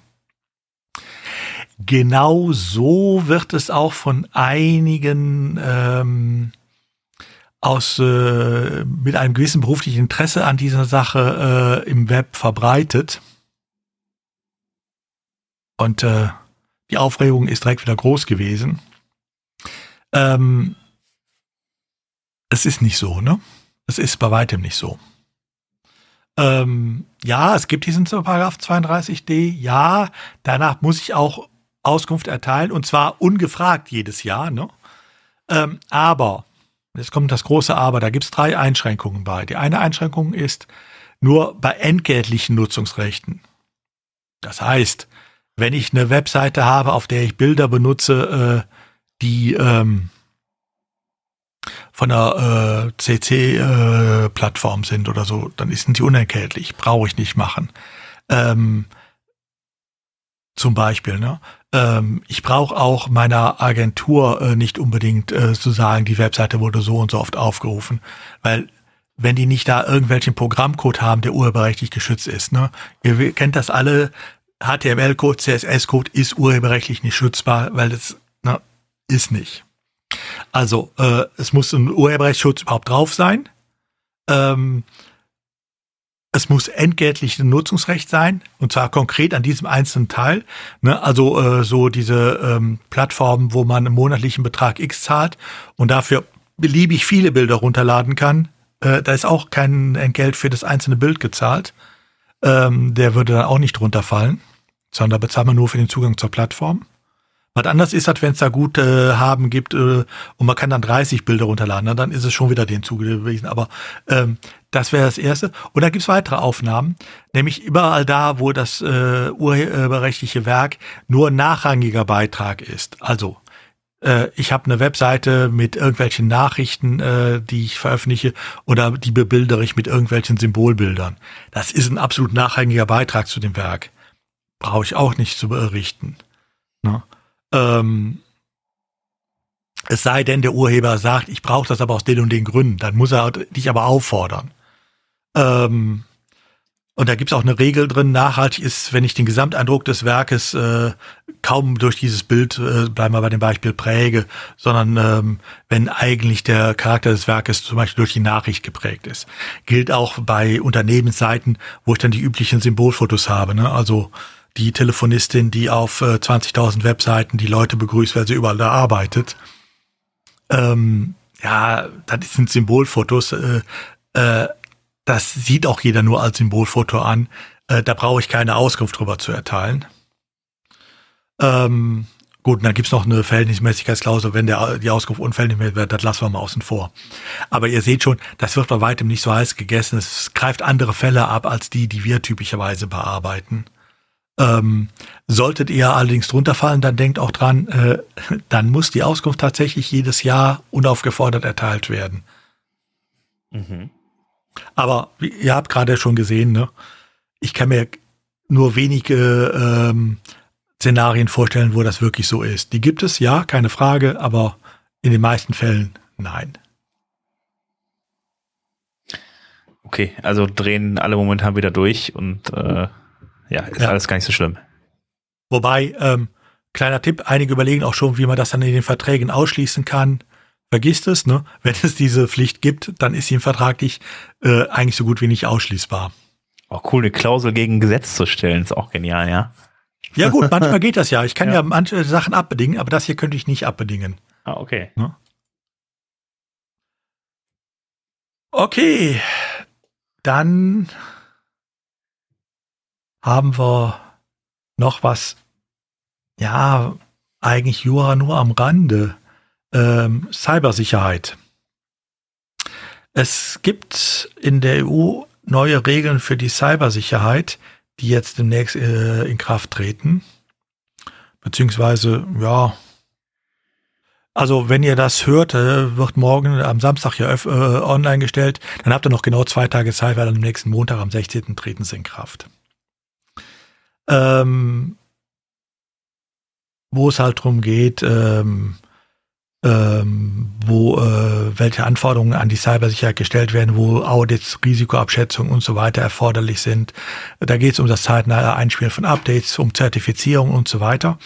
Äh, der Unterschied zu bisher ist, es geht nicht nur um kritische Infrastruktur, sondern es geht jetzt auch um viele ähm, Sachen der öffentlichen Daseinsvorsorge. Also, ne, ihr macht die Webseite für die öffentlich, äh, für die Stadtwerke. Herzlichen Glückwunsch, seid damit da drin Ihr macht eine Webseite äh, für äh, Produkte, sagen wir, medizinische Geräte ähm, oder für bestimmte andere Geräte, die einfach gebraucht werden im, äh, im täglichen Leben. Ähm, dann seid ihr da drin. Öffentliche Verwaltung, selbst auf kommunaler Ebene, ist davon umfasst. Also, wenn ihr in diesem Bereich seid, ähm, bitte ähm, äh, guckt euch die Regeln an. Dazu gehört auch eine Pflicht, zum Beispiel, um die Domaininhaber zu identifizieren. Ähm, da gehören ähm, weitere Registrierungspflichten zu und so weiter. Ähm, das äh, sind alles Sachen, die müsst ihr dann einhalten. Wenn ihr also solche ähm, Kunden habt, weist sie darauf hin, ähm, ob die es dann einhalten, ist dann ihre Sache. Das ist, müsst ihr ja nicht unbedingt dann machen, aber das muss dann gemacht werden. Also das ist so ein, so ein Sicherheits-, so ein Katalog, wo dann Sachen drin stehen, die man machen muss zum Thema ja, Sicherheit. Genau. Okay, okay, alles klar, gut. Ja. ja. Und die gehen, ich wette, in vielen Sachen äh, über, in vielen Fällen über das hinaus, was bisher gemacht wurde. Hm. Wenn man bisher eigentlich immer dachte, ja, pff, betrifft mich ja nicht ich bin doch nur eine kleine Gemeinde, wer will uns schon was? Ja, es ist vollkommen egal, ob euch einer was will als Gemeinde, ne? Ihr seid halt dann davon betroffen, ähm, von den Regeln. Ja, interessant ist ja, ich meine, gerade äh, gerade so Kommunen und sowas halt eben, die ja wirklich, also glaube ich, Probleme haben, dann auch IT-Nachwuchs zu finden. Irgendwie haben wir jetzt noch mit die strengsten Auflagen. Also von daher, äh, ja. Ich meine, da kommen jetzt demnächst kommen ja dann auch noch das Gesetz dazu. Vor Barrierefreiheit sind die schon relativ weit vorne, ne, glaube ich, oder? Ja, Barrierefreiheit müssen sie ja schon liefern. Ja, ja. Obwohl ich den Eindruck habe, dass es auch noch nicht alle tun, aber ja. äh, öffentliche, Web also Webseiten von öffentlichen äh, Einrichtungen, die müssen ja inzwischen alle barrierefrei sein. Und äh, in weiten Bereichen müssten sie ja sogar leichte Sprache und so weiter anbieten. Das ist manchmal auch lustig, ja. Aber ähm, äh, da, äh, da laufen einige natürlich auch noch hinterher, klar. Okay. Aber da sind die Anforderungen inzwischen halt etwas höher. Aber das werden wir demnächst ja auch für andere, also Barrierefreiheit, das Thema werden wir ja demnächst auch für andere Webseiten haben. Mhm. Ne? 2025, irgendwann wieder im Mai, ähm, habe ich das eigentlich für fast alle Shops zum Beispiel. Ne? Mhm. Ja, aber das wird dann so ähnlich sein wie der, beim Datenschutz. Ne, bei der DSGVO, äh, da hatte man ja auch eigentlich drei Jahre Zeit, aber aufgewacht und dann der große Aufschrei, äh, dass ist ja jetzt alles so knapp ist, man ja erst zwei Monate vorher. Das und so wird das hier auch sein. Barrierefreiheit wird uns erst ab Anfang 25 interessieren und dann jammern alle rum, wie soll man das in der kurzen Zeit hinkriegen. Es wird irgendwann der Punkt kommen, wo die ganzen Agenturen da wieder setzen und sich überlegen, wie sollen sie was verkaufen oder wie können sie was verkaufen. Dann gibt's wieder diese ganzen schönen Werbebriefe aus den Marketingabteilungen Abteilungen so, sie wissen doch, dass sie in zwei Monaten schon umstellen müssen. Und dann ja. haben die ihre Verkäufe. Ja, genauso wird ja, es laufen. Wobei, muss man, man muss ja auch dazu sagen, in dem Bereich ist es ja sogar so, äh, ich kann, wenn ich meine, äh, meinen Webshop zum Beispiel barrierefrei gestalte, durchaus mehr Umsatz generieren, als ich ohne äh, das generiere. Einfach weil ich Leute äh, einschließe, die da was kaufen können, die vorher vielleicht ausgeschlossen werden, unbeabsichtigt. Also das sind, da sind Sachen, die sich ja in Mark und Pfennig bei mir ausüben. also das würde ich allein schon aus dem Grunde machen wollen dann. Ähm, und äh, von daher äh, ist das für mich jetzt nicht unbedingt nur eine juristische Sache, sondern das ist eine rein kaufmännische Sache. Mhm ne, äh, warum ich sowas auch jetzt schon machen würde. Ah, ich denke, aber da, gut. da haben aber trotzdem auch viele, viele nicht drüber nachgedacht, sich da jemand mal hinzusetzen, dann zu sagen, check mal meine Seite durch, ob die barrierefrei ist oder so. Also das ist wahrscheinlich, das wird ein Riesenthema werden, mit Sicherheit. Ja, es ist manchmal ähm, verbieren, vor allen Dingen, ähm, manchmal denkt man ja auch, seine Webseiten wären barrierefrei. Also wir hatten jetzt zum Beispiel diese Woche ja unser Meetup in Bonn äh, zum Thema Barrierefreiheit. Und ähm, ich dachte eigentlich, also zumindestens mal äh, meine Seiten zur Behindertenrechtskonvention, so die wären barrierefrei. Ja. Tja. Äh, die Annemika hatte sich die Seite nur angeguckt und hat einen Lachkampf gekriegt. Ähm, gut. Ja, Ähm, tut mir ne? sehr leid für dich, dann hast du ja noch ein bisschen was ja, zu tun. da muss man dann, dann Aber, aber, das, aber das kennt ihr. Aber das kennt ja Udo, wenn Leute kommen und sagen, ich habe mein, ich habe mein Datenschutz und Privacy-Zeug habe ich alles gemacht. Ich bin sauer auf meiner Seite. Dann macht Udo die Seite auf und fängt an zu lachen. Also ich meine, daher kennst du das eigentlich, Udo. Ja, natürlich. Nur saß ich jetzt auf der anderen Seite. Ja, genau. Aber, du weißt, wie sich das anfühlt. ja, klar. Das muss man sportlich nehmen und dann daran arbeiten. Ähm, ist ja auch kein Problem. Kriegt man ja hin. Okay, dann haben wir noch, äh, das ist ein altbekanntes Thema, glaube ich, oder? EU-US Data Privacy Framework. Das klingt schon sehr verdächtig Ja, genau. nach, äh, ja, als ehemaliges Das ist- Safe Harbor oder sowas. Safe Harbor 3.0, Privacy Shield 2.0. Also ähm, es hat ja schon sich angedeutet, äh, im Mai, glaube ich, gab es ja eine große Pressekonferenz äh, äh, zwischen der EU-Kommission und äh, den Amerikanern, wo man gesagt hat, wir wollen das jetzt machen und äh, auch jetzt mal vernünftige Beine stellen. Dann gab es im Oktober, Anfang Oktober ja äh, den ähm, äh, Last des US-Präsidenten, die Executive Order, wo er ähm, das äh, Rumschnüffeln, äh, ich sag mal jetzt platt, etwas eingeschränkt hat, äh, auf äh, Verhältnismäßigkeitsanforderungen äh, äh, gestellt hat, ähm, Rechtsschutzmöglichkeiten ähm, äh, öffnet hat. Ob die jetzt so reichen, sei jetzt mal dahingestellt. Da streiten sich auch Datenschützer drüber. Ne? Also es gibt Datenschützer, äh, insbesondere aus dem norddeutschen Raum, die sagen, ja, ist doch besser als alles, was wir vorher hatten. Also meckern wir nicht rum, nehmen wir es so. Es gibt Datenschützer wie den äh, jetzt scheidenden äh, Datenschutzbeauftragten aus äh, Baden-Württemberg, der sagt, Igitt, äh, das ist doch wieder nichts Halbes und nichts Ganzes. Das hält ja keine zwei Tage so ungefähr. Aber ähm, die EU-Kommission ist jetzt durchaus gewillt, ähm, wie nicht anders zu erwarten, ähm, das zur äh, Grundlage eines äh, Angemessenheitsbeschlusses zu nehmen. Den Entwurf gibt's jetzt, er ist jetzt zu den üblichen Stellungnahmen weitergeleitet. Ähm, wird jetzt wohl noch so zwei, drei Monate dauern, bis es den dann auch tatsächlich gibt. Das ist dieses, äh, was äh, allgemein im Moment als EU-US Data Privacy Framework bezeichnet wird. Ähm, Wenn es das dann gibt, haben wir auch wieder äh, eine Grundlage, auf der der Datentransfer zu US-Servern äh, oder in die USA generell erfolgen kann. Das heißt, ab dann äh, haben wir die Probleme zumindest mal wieder nicht mehr. Ist das nicht einfach die nächste Grundlage für, den, für, für, für eine Beschäftigung für Herrn Schremp? Ja, du meinst Schrems 3, ne? Ja, ja. ähm, das denke ich schon. Äh, hat er ja auch schon angekündigt. Ähm, es ist sicherlich auch wieder nur eine Frage der Zeit, bis sich der EuGH damit beschäftigt. Aber ähm, gut, erstmal so einen hundertprozentigen Selbstläufer würde ich es jetzt nicht sehen. Und selbst wenn es der EuGH wieder aufhebt, ähm, das muss ich jetzt mal einfach aus Sicht äh, eines Anwenders auch sagen. Ähm, ja, ich sehe auch die Probleme da. Aber äh, solange es den Angemessenheitsbeschluss gibt, kann ich mir darauf bauen, kann ich damit arbeiten. Hm, klar. Ne? Ich kann damit arbeiten, ich brauche nicht äh, immer noch die einzelnen äh, Rechtsfolgenabschätzungen zu äh, machen, die ich jetzt im Moment brauche. Ähm, ne? Das muss man auch sagen, ich brauche eine Rechtsfolgenabschätzung, wenn ich Daten in den USA speichere. Was andersrum auch heißt, ich brauche einen, äh, einen äh, betrieblichen Datenschutzbeauftragten. Das kostet ja alles wieder. Ähm, das kann ich dann alles wieder etwas einfacher machen. Ähm, und ich kann zumindest mal, äh, solange wie es den gibt, damit arbeiten. Ob das dann eine dauerhafte Lösung ist, sei jetzt mal dahingestellt, aber äh, es gibt ja nun mal Fälle, äh, wo äh, ich um US-Server kaum rumkomme und äh, die Möglichkeiten habe ich dann zumindest mal wieder für eine äh, gewisse Zeit. Und daher sollte man das zuerst mal als Lösung nehmen und äh, wie lange es dann hält, ist dann eine zweite Frage. Selbst das Privacy Shield hat immer noch ein paar Jahre gehalten, also Ja, okay. Hat man wieder ein bisschen Ja. Ruhe. Ganz so schnell ist die Justiz ja nicht. Okay.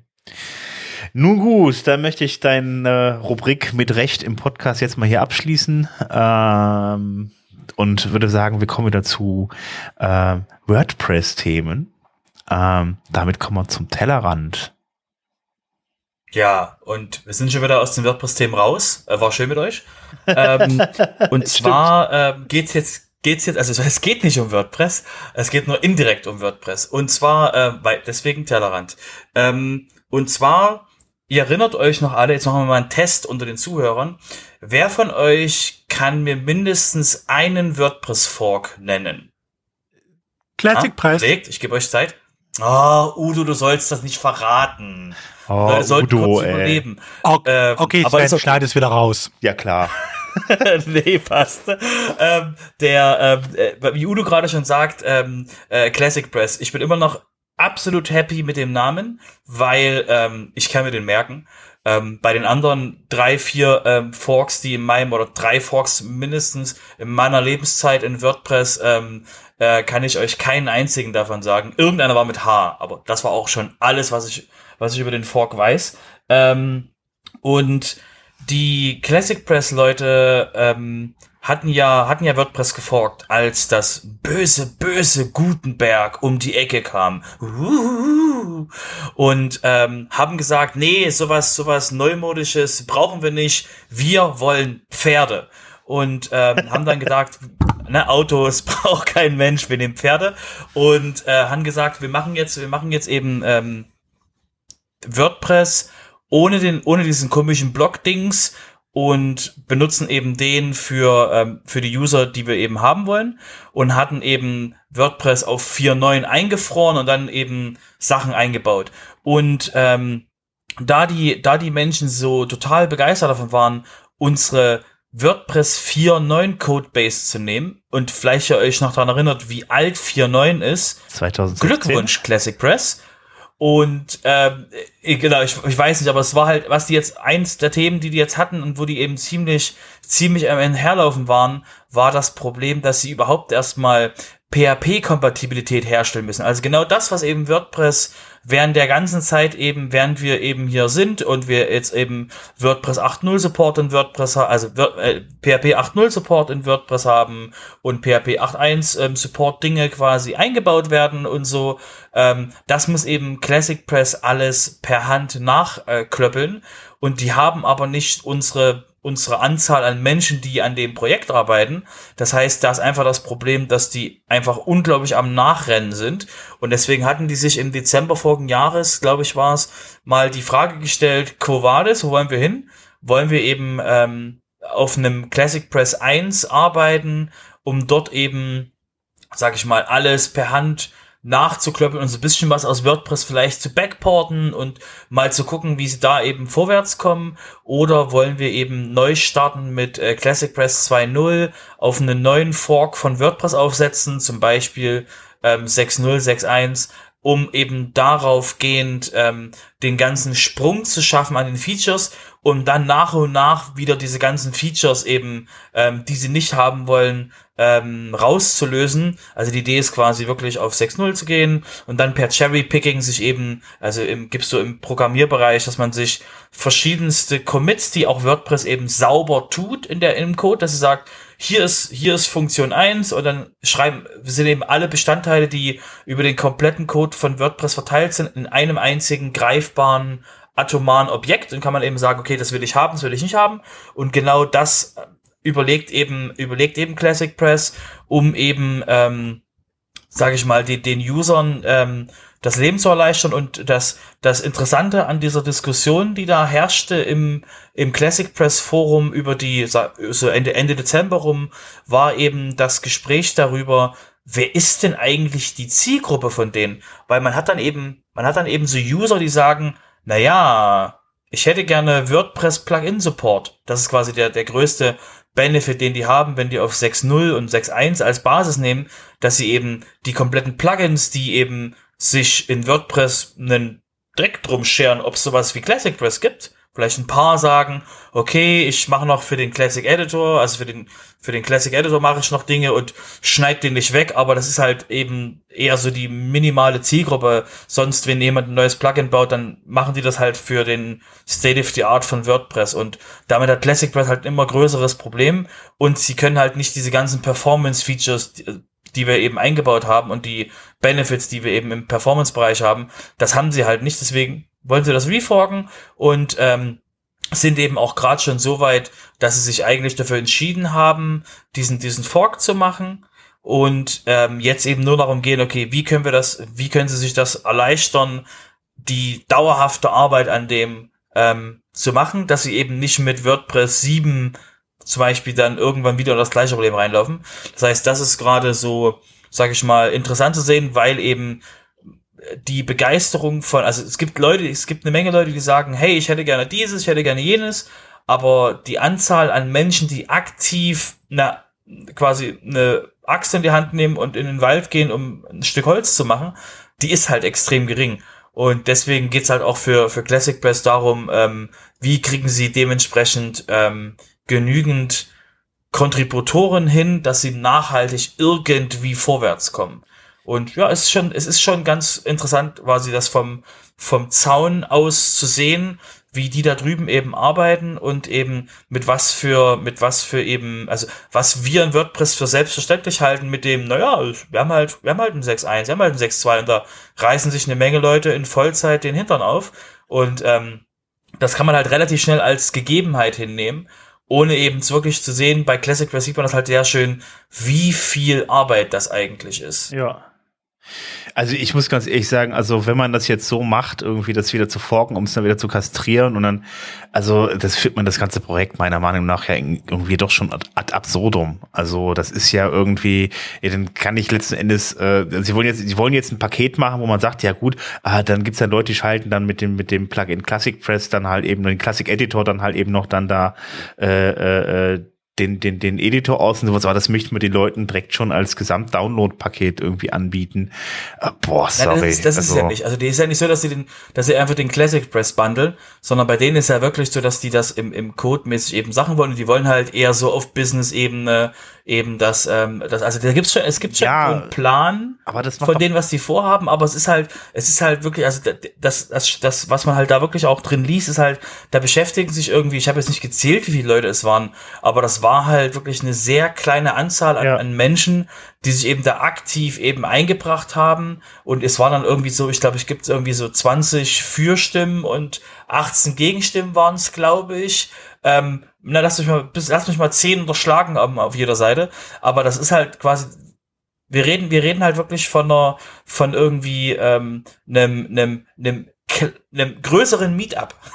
könnte man sagen, einem größeren Meetup in Deutschland, die sich in den Raum setzen und für ein komplettes ähm, CMS da eben ähm, entscheiden müssen, wie sie quasi vorwärts gehen wollen, was halt wirklich, also Respekt, das ist eine Menge Arbeit und ähm, und ähm, Sven, wenn es quasi einen, wenn es jemanden gibt, der eben dort Zeit rein investiert und da irgendwas mitmachen kann und das auch als System benutzt, sei es, ne, sei es drum. Ich, wir haben halt, wir haben halt ein anderes, anderes System. Ich halte das ganze System für komplett unsinnig so. Also das macht, also ich, meine, hätten sie wirklich einen Fork draus gemacht, um was eigenes rauszumachen, ist das eine, aber jetzt einfach nur eine kastrierte Kopie. Ähm, ich sehe den Sinn dahinter nicht mehr. Also ähm, wenn man den Editor nicht haben will, soll man nicht benutzen, nimmst ein anderes Theme, haust hier den Classic-Editor drauf, dann hast du dasselbe vom Prinzip her, wenn du keine Lust hast auf einen Gutenberg, aber du wirst da auf lang oder kurz nicht dran vorbeikommen. Ähm, du hast vor allen Dingen ewig das Problem dann da bei Classic Press gehabt, irgendwie, das ist ja schon auch lange Diskussion, dass sie einfach die Manpower nicht haben. Ne? Also, und äh, deren Ziel war es ja unter anderem halt eben so eine Art so, äh, ja, Mensch, WordPress, das mal, die machen immer irgendwann irgendwie Updates. Wir wollen das halt auch zu Unternehmen zur Verfügung stellen, damit es planbarer ist mit festen Update-Zyklen und so weiter. Aber wenn du dann, wenn du keinen hast, der da irgendwas programmiert, wenn du keine Manpower hast, dann kannst du das Projekt irgendwie auch stehen lassen. Also, ähm, boah, ich weiß nicht, wie, wie viel, inwiefern das Ganze noch Sinn macht. Keine Ahnung. Und vor allen Dingen, wenn man jetzt hingeht und 6.0 äh, klonen will ja. und dann das da wieder ausbauen. Also sorry, da, äh, das hört sich für mich an, wie wir neben WordPress äh, machen aus dem äh, Classic Editor Plugin Must-Use Plugin und äh, das verkaufen dann als Classic Press. Genau, nochmal, also das, das wollen sie ja nicht machen. Also ich finde, wie gesagt, also für mich, wie gesagt, nochmal Zaun, Zaun rüber äh, war halt auch interessant, wie sie eben, ähm, wie ihnen, ihnen dann Dinge im, im, im im WordPress um die Ohren fliegen, weil im Admin-Bereich jetzt plötzlich React auch benutzt wird. Das heißt, sie können nicht einfach React rausschmeißen, weil sie müssen halt Dinge mit übernehmen, weil sie halt einfach quasi mit drin sind, weil halt in WordPress, WordPress macht halt nicht wirklich, also einen gesamtlichen Stop zwischen dem Editor und dem Rest vom System. Und da war auch dieses so, und was ist, wenn das ganze Backend äh, vom Editor übernommen wird? Und alle in WordPress so, boah, das wäre cool, wenn das schöner aussehen und besser benutzbar wäre. Und die von Classic Press, wie soll dann unser Fork funktionieren? Und ähm, das ist quasi, äh, es ist, also, es ist, wie gesagt, von unserer Seite aus ähm, haben wir ja, also ich verstehe, wie gesagt, immer noch, warum wir eben uns selber disruptieren mussten, um halt dem User, dem End-User eben das anbieten zu können. Diese, diese, diese Zielgruppe hat ja der ähm, hat ja der ähm, hat ja Classic Press gar nicht. Classic Press sagt ja, wir wollen hier für diese User, für diese User, das hat man ja schön in, dem, in der Umfrage und in dieser in dieser Frage von von dem Ökosystem, also von dieser Community an sich selber eben auch gesagt, so, wie benutzt ihr denn eigentlich das? Was benutzt ihr, was macht ihr denn eigentlich damit? Und so weiter und so fort. Und bei WordPress, auch wenn wir das manchmal dann eben so ein bisschen uns dran reiben mit diesem so, aber ja, es muss für den ähm, einfachsten User sein, es muss sehr einfach benutzbar sein. Diese Vorgabe, die wir in der Philosophie drin stehen haben, das kürzt halt sehr viele Dinge bei uns ab, weil eben auch diese ganze, sagen wir es mal, das, was Matt entschieden hat mit den ähm, Canonical Plugins und mit den Community Plugins und so weiter und so fort, das ist ja über die Philosophie sofort begründbar und macht ja auch, also hilft ja auch einem User dann bei Dingen und so weiter und so fort. Das heißt, ähm, das, was wir halt an, an, an, an manchmal eben an Punkten haben, wo es dann heißt, bei uns wird nicht drüber, also bei uns wird das nicht diskutiert, weil eben wir anderen Fokus haben, ähm, hat halt auch quasi Vorteile. Und wie gesagt, ich habe jetzt äh, das einzige Mal, wo ich in eine Person reingelaufen bin, die absichtlich Classic Press benutzt, war eben auf einer Open Source Konferenz, weil die Person gesagt hat, ich mag halt nicht wie WordPress sich das macht und ich, meine User brauchen das nicht, also nehme ich quasi das da. Und, ähm, und für die User ist es ja auch vollkommen okay, aber ähm, aus Business-Sicht kenne ich halt niemanden, wie Sven auch gesagt hat, der sich halt so eine, so eine, so eine Gefahr wie Classic Press auf den Server lachen würde, wo halt dann eben so, und habt ihr das letzte Patch-Update von WordPress, seid ihr betroffen von dem letzten Security-Ding bei WordPress? Also, ne, wenn der Core mal irgendwas hatte. Ähm, puh, also backporten die das, gucken die da drauf, wie schnell sind die? Deswegen ist auf jeden Fall, ähm, sag ich mal, äh, es ist interessant. Es also, ist sehr interessant, dass da, äh, wie, wie die das machen. Also wie gesagt, es ist, wie gesagt, vom, vom, über den Zaun gucken. Es ist interessant, denen quasi beim Arbeiten zuzugucken. Ja, also dann weiß man, was man hat bei WordPress. Genau das, genau das ist halt eben das Problem. Halt, du weißt halt nicht, was dann da passiert und was da auch in Zukunft passiert. Ähm, das jetzt schon ein kleines Team, was, sag ich mal, ein bisschen aus dem letzten Loch pfeift, weil einfach zu viel zu tun ist und es einfach viel zu machen ist an, an, an WordPress Core oder am Classic Press Core so rum. Und äh, man weiß, ist ja auch nicht Absicht, es ist einfach nicht absehbar, wo die Reise dann am Ende hingeht. Ne? Ob sie es dann irgendwann einstellen, weil sie zu wenig Leute da haben oder so. Ich äh, halte das für, äh, ja, ich. Ja, mit dem, mit dem Fork haben sie gesagt, es haben Leute zusätzlich gesagt, dass sie mitarbeiten würden, wenn es, äh, wenn WordPress neu geforkt würde. Weil sie dann quasi nicht mehr dem, dem, dem PHP hinterherlaufen müssen. Also ich verstehe das schon und wie gesagt, deswegen, äh, nur mal für euch als Roundup, was macht denn dieses andere Teil von dem Fork und sowas? Ähm, war das einfach eine, ist es eine, ist das eine schöne Zusammenfassung äh, gewesen? Ja, ich bin mal gespannt, wie lange es Classic Press noch gibt. Also für mich ist das eh schon irgendwie seit längerem tot. Also von daher, ähm, ja. Wer es einsetzen will, ich installiere mir dann einfach ein WordPress 4.9. okay dann gibt es noch ganz andere schräge Sachen, äh, wie zum Beispiel was mit Drupal. Genau, weil wir ja, ich habe ja gesagt, wir sind im Tellerrand, du sagst WordPress, ich sage, wir sind nicht im WordPress. Ähm, weil eben, es gibt auch dieses Drupal-Ding sie. Und zwar ähm, hatten wir euch vor, das war das erste große, wo wir uns alle so gefreut haben, ähm, aus, aus, aus WordPress-Sicht, dass jemand anderes eben Gutenberg auch wirklich aufnimmt, so wie Metz auch eben in der State of the Word Ende letzten Jahres auch gesagt hat, eben, dass der Blog-Editor, also der Gutenberg, ist dafür gedacht, auch in anderen Systemen benutzt zu werden, hat dann Beispiele gezeigt mit eben, ähm, dass es in Tumblr benutzt wird und in verschiedenen anderen Sachen, auch im, im WordPress, im WordPress Support Forum zum Beispiel. Und ähm, das Schöne daran ist, dass eben der, die, dieser Gutenberg-Editor in Drupal war halt eins der ersten Dinge, die sich da bewegt haben, weil halt in, in Gutenberg ähm, Agentur hat halt gesagt so, äh, also Entschuldigung, eine, Word, äh, eine, eine Drupal-Agentur hat gesagt so, hey, dieses Teil da drüben in WordPress, das sieht cool aus. Lasst uns das mal in, in, in, den, in, den, in den Drupal einbauen und haben eben jetzt neue Versionen von diesem, von diesem Editor ähm, gemacht, also eben auf die relativ neuere Version von Gutenberg aktualisiert und supporten eben jetzt auch die aktuelle Version von Drupal, Drupal 10, haben eben Drupal 8 Support rausgeworfen. Ja, wirklich, echt, die haben eine, die supporten eine alte Version von Drupal nicht mehr. Völlig unbegreiflich für WordPress-Menschen. Die müssen wir mal Dass einfach sagen, äh, genau, die schneiden das einfach raus, ähm, weil eben auch äh, Drupal 8 nicht mehr äh, großartig supported wird. Deswegen eben ähm, ist das ein, ist das eben ein, äh, sag ich mal, war das spannend und die haben eben wirklich neue Features eingebaut und äh, bilden, bieten eben da auch eine, die Gutenberg, ähm, die Gutenberg ähm, Cloud an. Das heißt, die haben so eine Gutenberg Drupal ähm, Cloud, wo man eben Blöcke hat, die man eben da benutzen kann und bilden das eben in, in, guten, äh, in, in den Editor ein. Und bei denen ist, bei Drupal ist das spannend, dass die Drupal hat ähm, einen neuen Standard-Editor.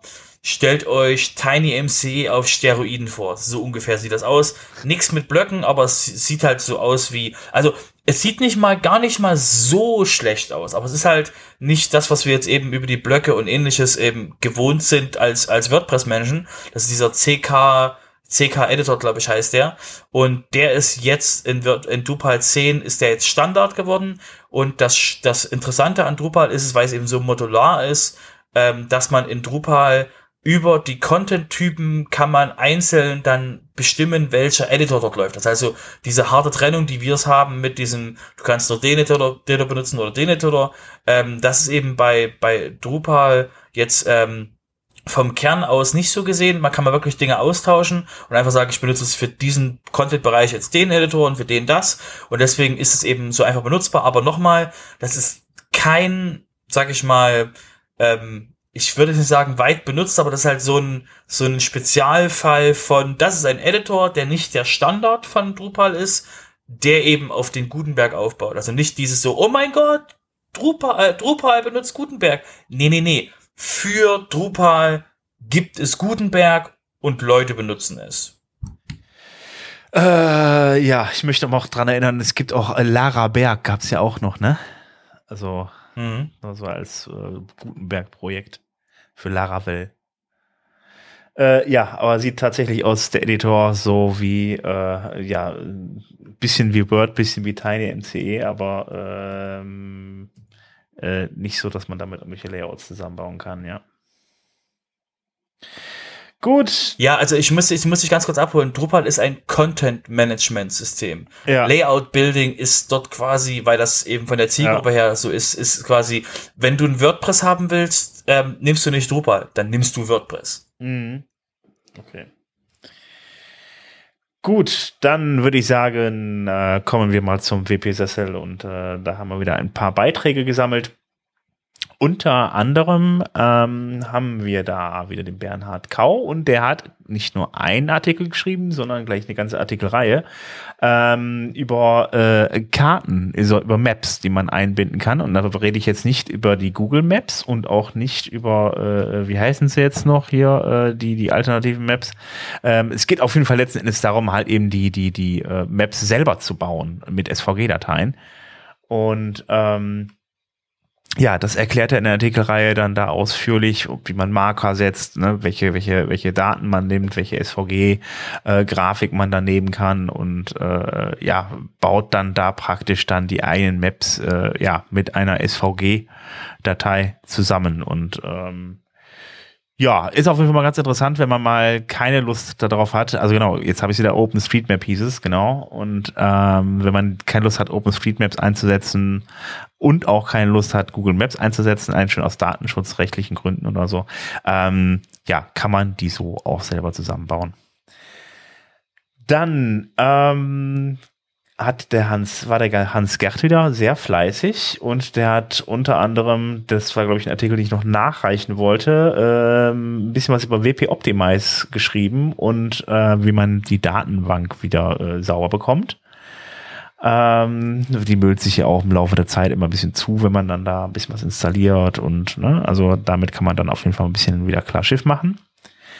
Dann hat der Hans Gerd noch was äh, geschrieben zum Thema ähm, ja, Custom CSS im Site Editor äh, bei den Block Themes und wie das in WordPress 6.2 aussehen wird. Und ähm, das kann man ja schon mal alles vorab anschalten mit dem Gutenberg-Plugin und so weiter. Deshalb ähm, hat er mal erklärt, wie das geht. Ähm, und dann hat er noch zum Thema ähm, mit den, äh, ja, zum, zum 2023 geschrieben ähm, und wie man dann da oben im Header bei der neuen, auch wieder bei der neuen WordPress-Version 6.2, die im März kommt, äh, wie man dann da oben das Menü in den Header reinbekommt und wie man das konfiguriert. Ja, das war's vom WP-Sessel heute. Ansonsten würde ich sagen, kommen wir jetzt mal zu den Terminen. Genau, und wir hatten ähm, euch ja schon mal immer wieder von den Events, die wir jetzt gleich besprechen, immer wieder vorgewarnt. Deswegen ist es nur noch mal kurz eine, eine Sammel, sage ich mal, eine Sammelliste davon. Und zwar findet am 17. bis 19. Februar das erste WordCamp Asia statt. Vielleicht, ihr habt schon oft gehört, dass wir über WordCamp Asia gesprochen haben, aber das wird das wirklich das allererste Mal sein, dass es physikalisch stattfindet, weil eben Corona plus Corona plus Corona ist eben ähm, von 2019, äh, nee, von 2020 jetzt auf dieses Jahr verschoben hat. Und deswegen ähm, findet das eben vom 17. bis zum 19. in Bangkok statt. Das ist jetzt nicht jetzt die nächste, der nächste Hüpfpunkt für Menschen ähm, aus der deutschen Community oder jedenfalls aus dem Zuhörerbereich von uns, aber dass eben mal gehört hat, dass es eben stattfindet. Und die nächste, das, das nächste ist dann eher was für die, ähm, für unsere, also was für die, unsere Zuhörer. Und zwar findet das WordCamp Schweiz, äh, besser gesagt, WordCamp Switzerland, findet am 31. März bis zum 1. April statt. Kein Aprilscherz. Es ist wirklich am 1. April das WordCamp. Tag davor ist der Contributor Day und es findet in Murten statt. Das ist ähm, ein kleiner Ort nahe bei Bern so in dem französisch-deutsch-französischen Bereich der, der, der Schweiz ist das dort. Und das äh, dritte Camp, was wir euch auf jeden Fall an, ähm, ankündigen wollen, ist, findet im April statt, also ist noch ein bisschen hin, werdet es mal hören, wenn das, wenn, wenn, wenn wir näher kommen, ist das WordCamp äh, Vienna, WordCamp Wien, ähm, vom 15. bis zum 16. April. Ja, damit haben wir auch alle Termine. Die haben sicherlich, also bis auf das WordCamp Asia, ähm, gibt es überall noch Tickets. Ähm, von daher. Genau, und auf jeden Fall, auch die suchen auch, glaube ich, noch Speaker. Also ich, äh, ich glaube, Vienna hat auf jeden Fall noch Speaker gesucht. Speiz bin ich mir jetzt gerade nicht sicher, aber da ist auf jeden Fall, falls ihr, ähm, sag ich mal, sag ich mal, seid ihr, falls ihr sehr südlich seid in Deutschland, ähm, und eben euch mal die anderen Communities anschauen wollt, ist es auf jeden Fall ein guter, ein guter Zeitpunkt damals schauen. Vielleicht könnt ihr auch was beitragen, auch dort eben was erzählen. Ähm, das österreichische zum Beispiel hat ähm, ähm, deutsch-englisches Programm. Ist auf jeden Fall ein sehr, ein sehr schönes, ein sehr schönes WordCamp und ähm, genau. Ist auf jeden Fall alles noch, alles noch offen an der Stelle. Genau. Ja, dann äh, ansonsten geht einfach bei uns in die Shownotes rein. Wir haben euch die beiden WordCamps direkt verlinkt. Dann kommt ihr auf die Seite, dann seht ihr auch, ob ihr euch dann da irgendwie noch Tickets kaufen könnt oder ob ihr dann da euch noch bewerben könnt, dann da äh, für einen Talk Ansonsten würde ich sagen, ähm, ja, wenn ihr Kritik habt, wenn ihr uns was zu erzählen habt, Vorschläge habt oder so, äh, dann äh, meldet euch doch einfach bei uns im Discord unter wp-sofa.de-discord werdet ihr einfach auf unseren Discord weitergeleitet. Da könnt ihr uns dann treffen. Ansonsten findet ihr uns auch äh, ja entweder bei äh, Twitter, ähm, äh, ansonsten eigentlich äh, aber auch auf Mastodon. Ähm, Jetzt muss ich noch gucken, das war äh, wpsofa.podcast.social müsste das, glaube ich, gewesen sein. Ja, genau. Ähm, genau. Und äh, ansonsten haben wir das auch einfach auf wp-sofa.de jetzt verlinkt. Also von daher kommt das auch ganz schnell zu uns. Da könnt ihr, könnt ihr uns auch folgen.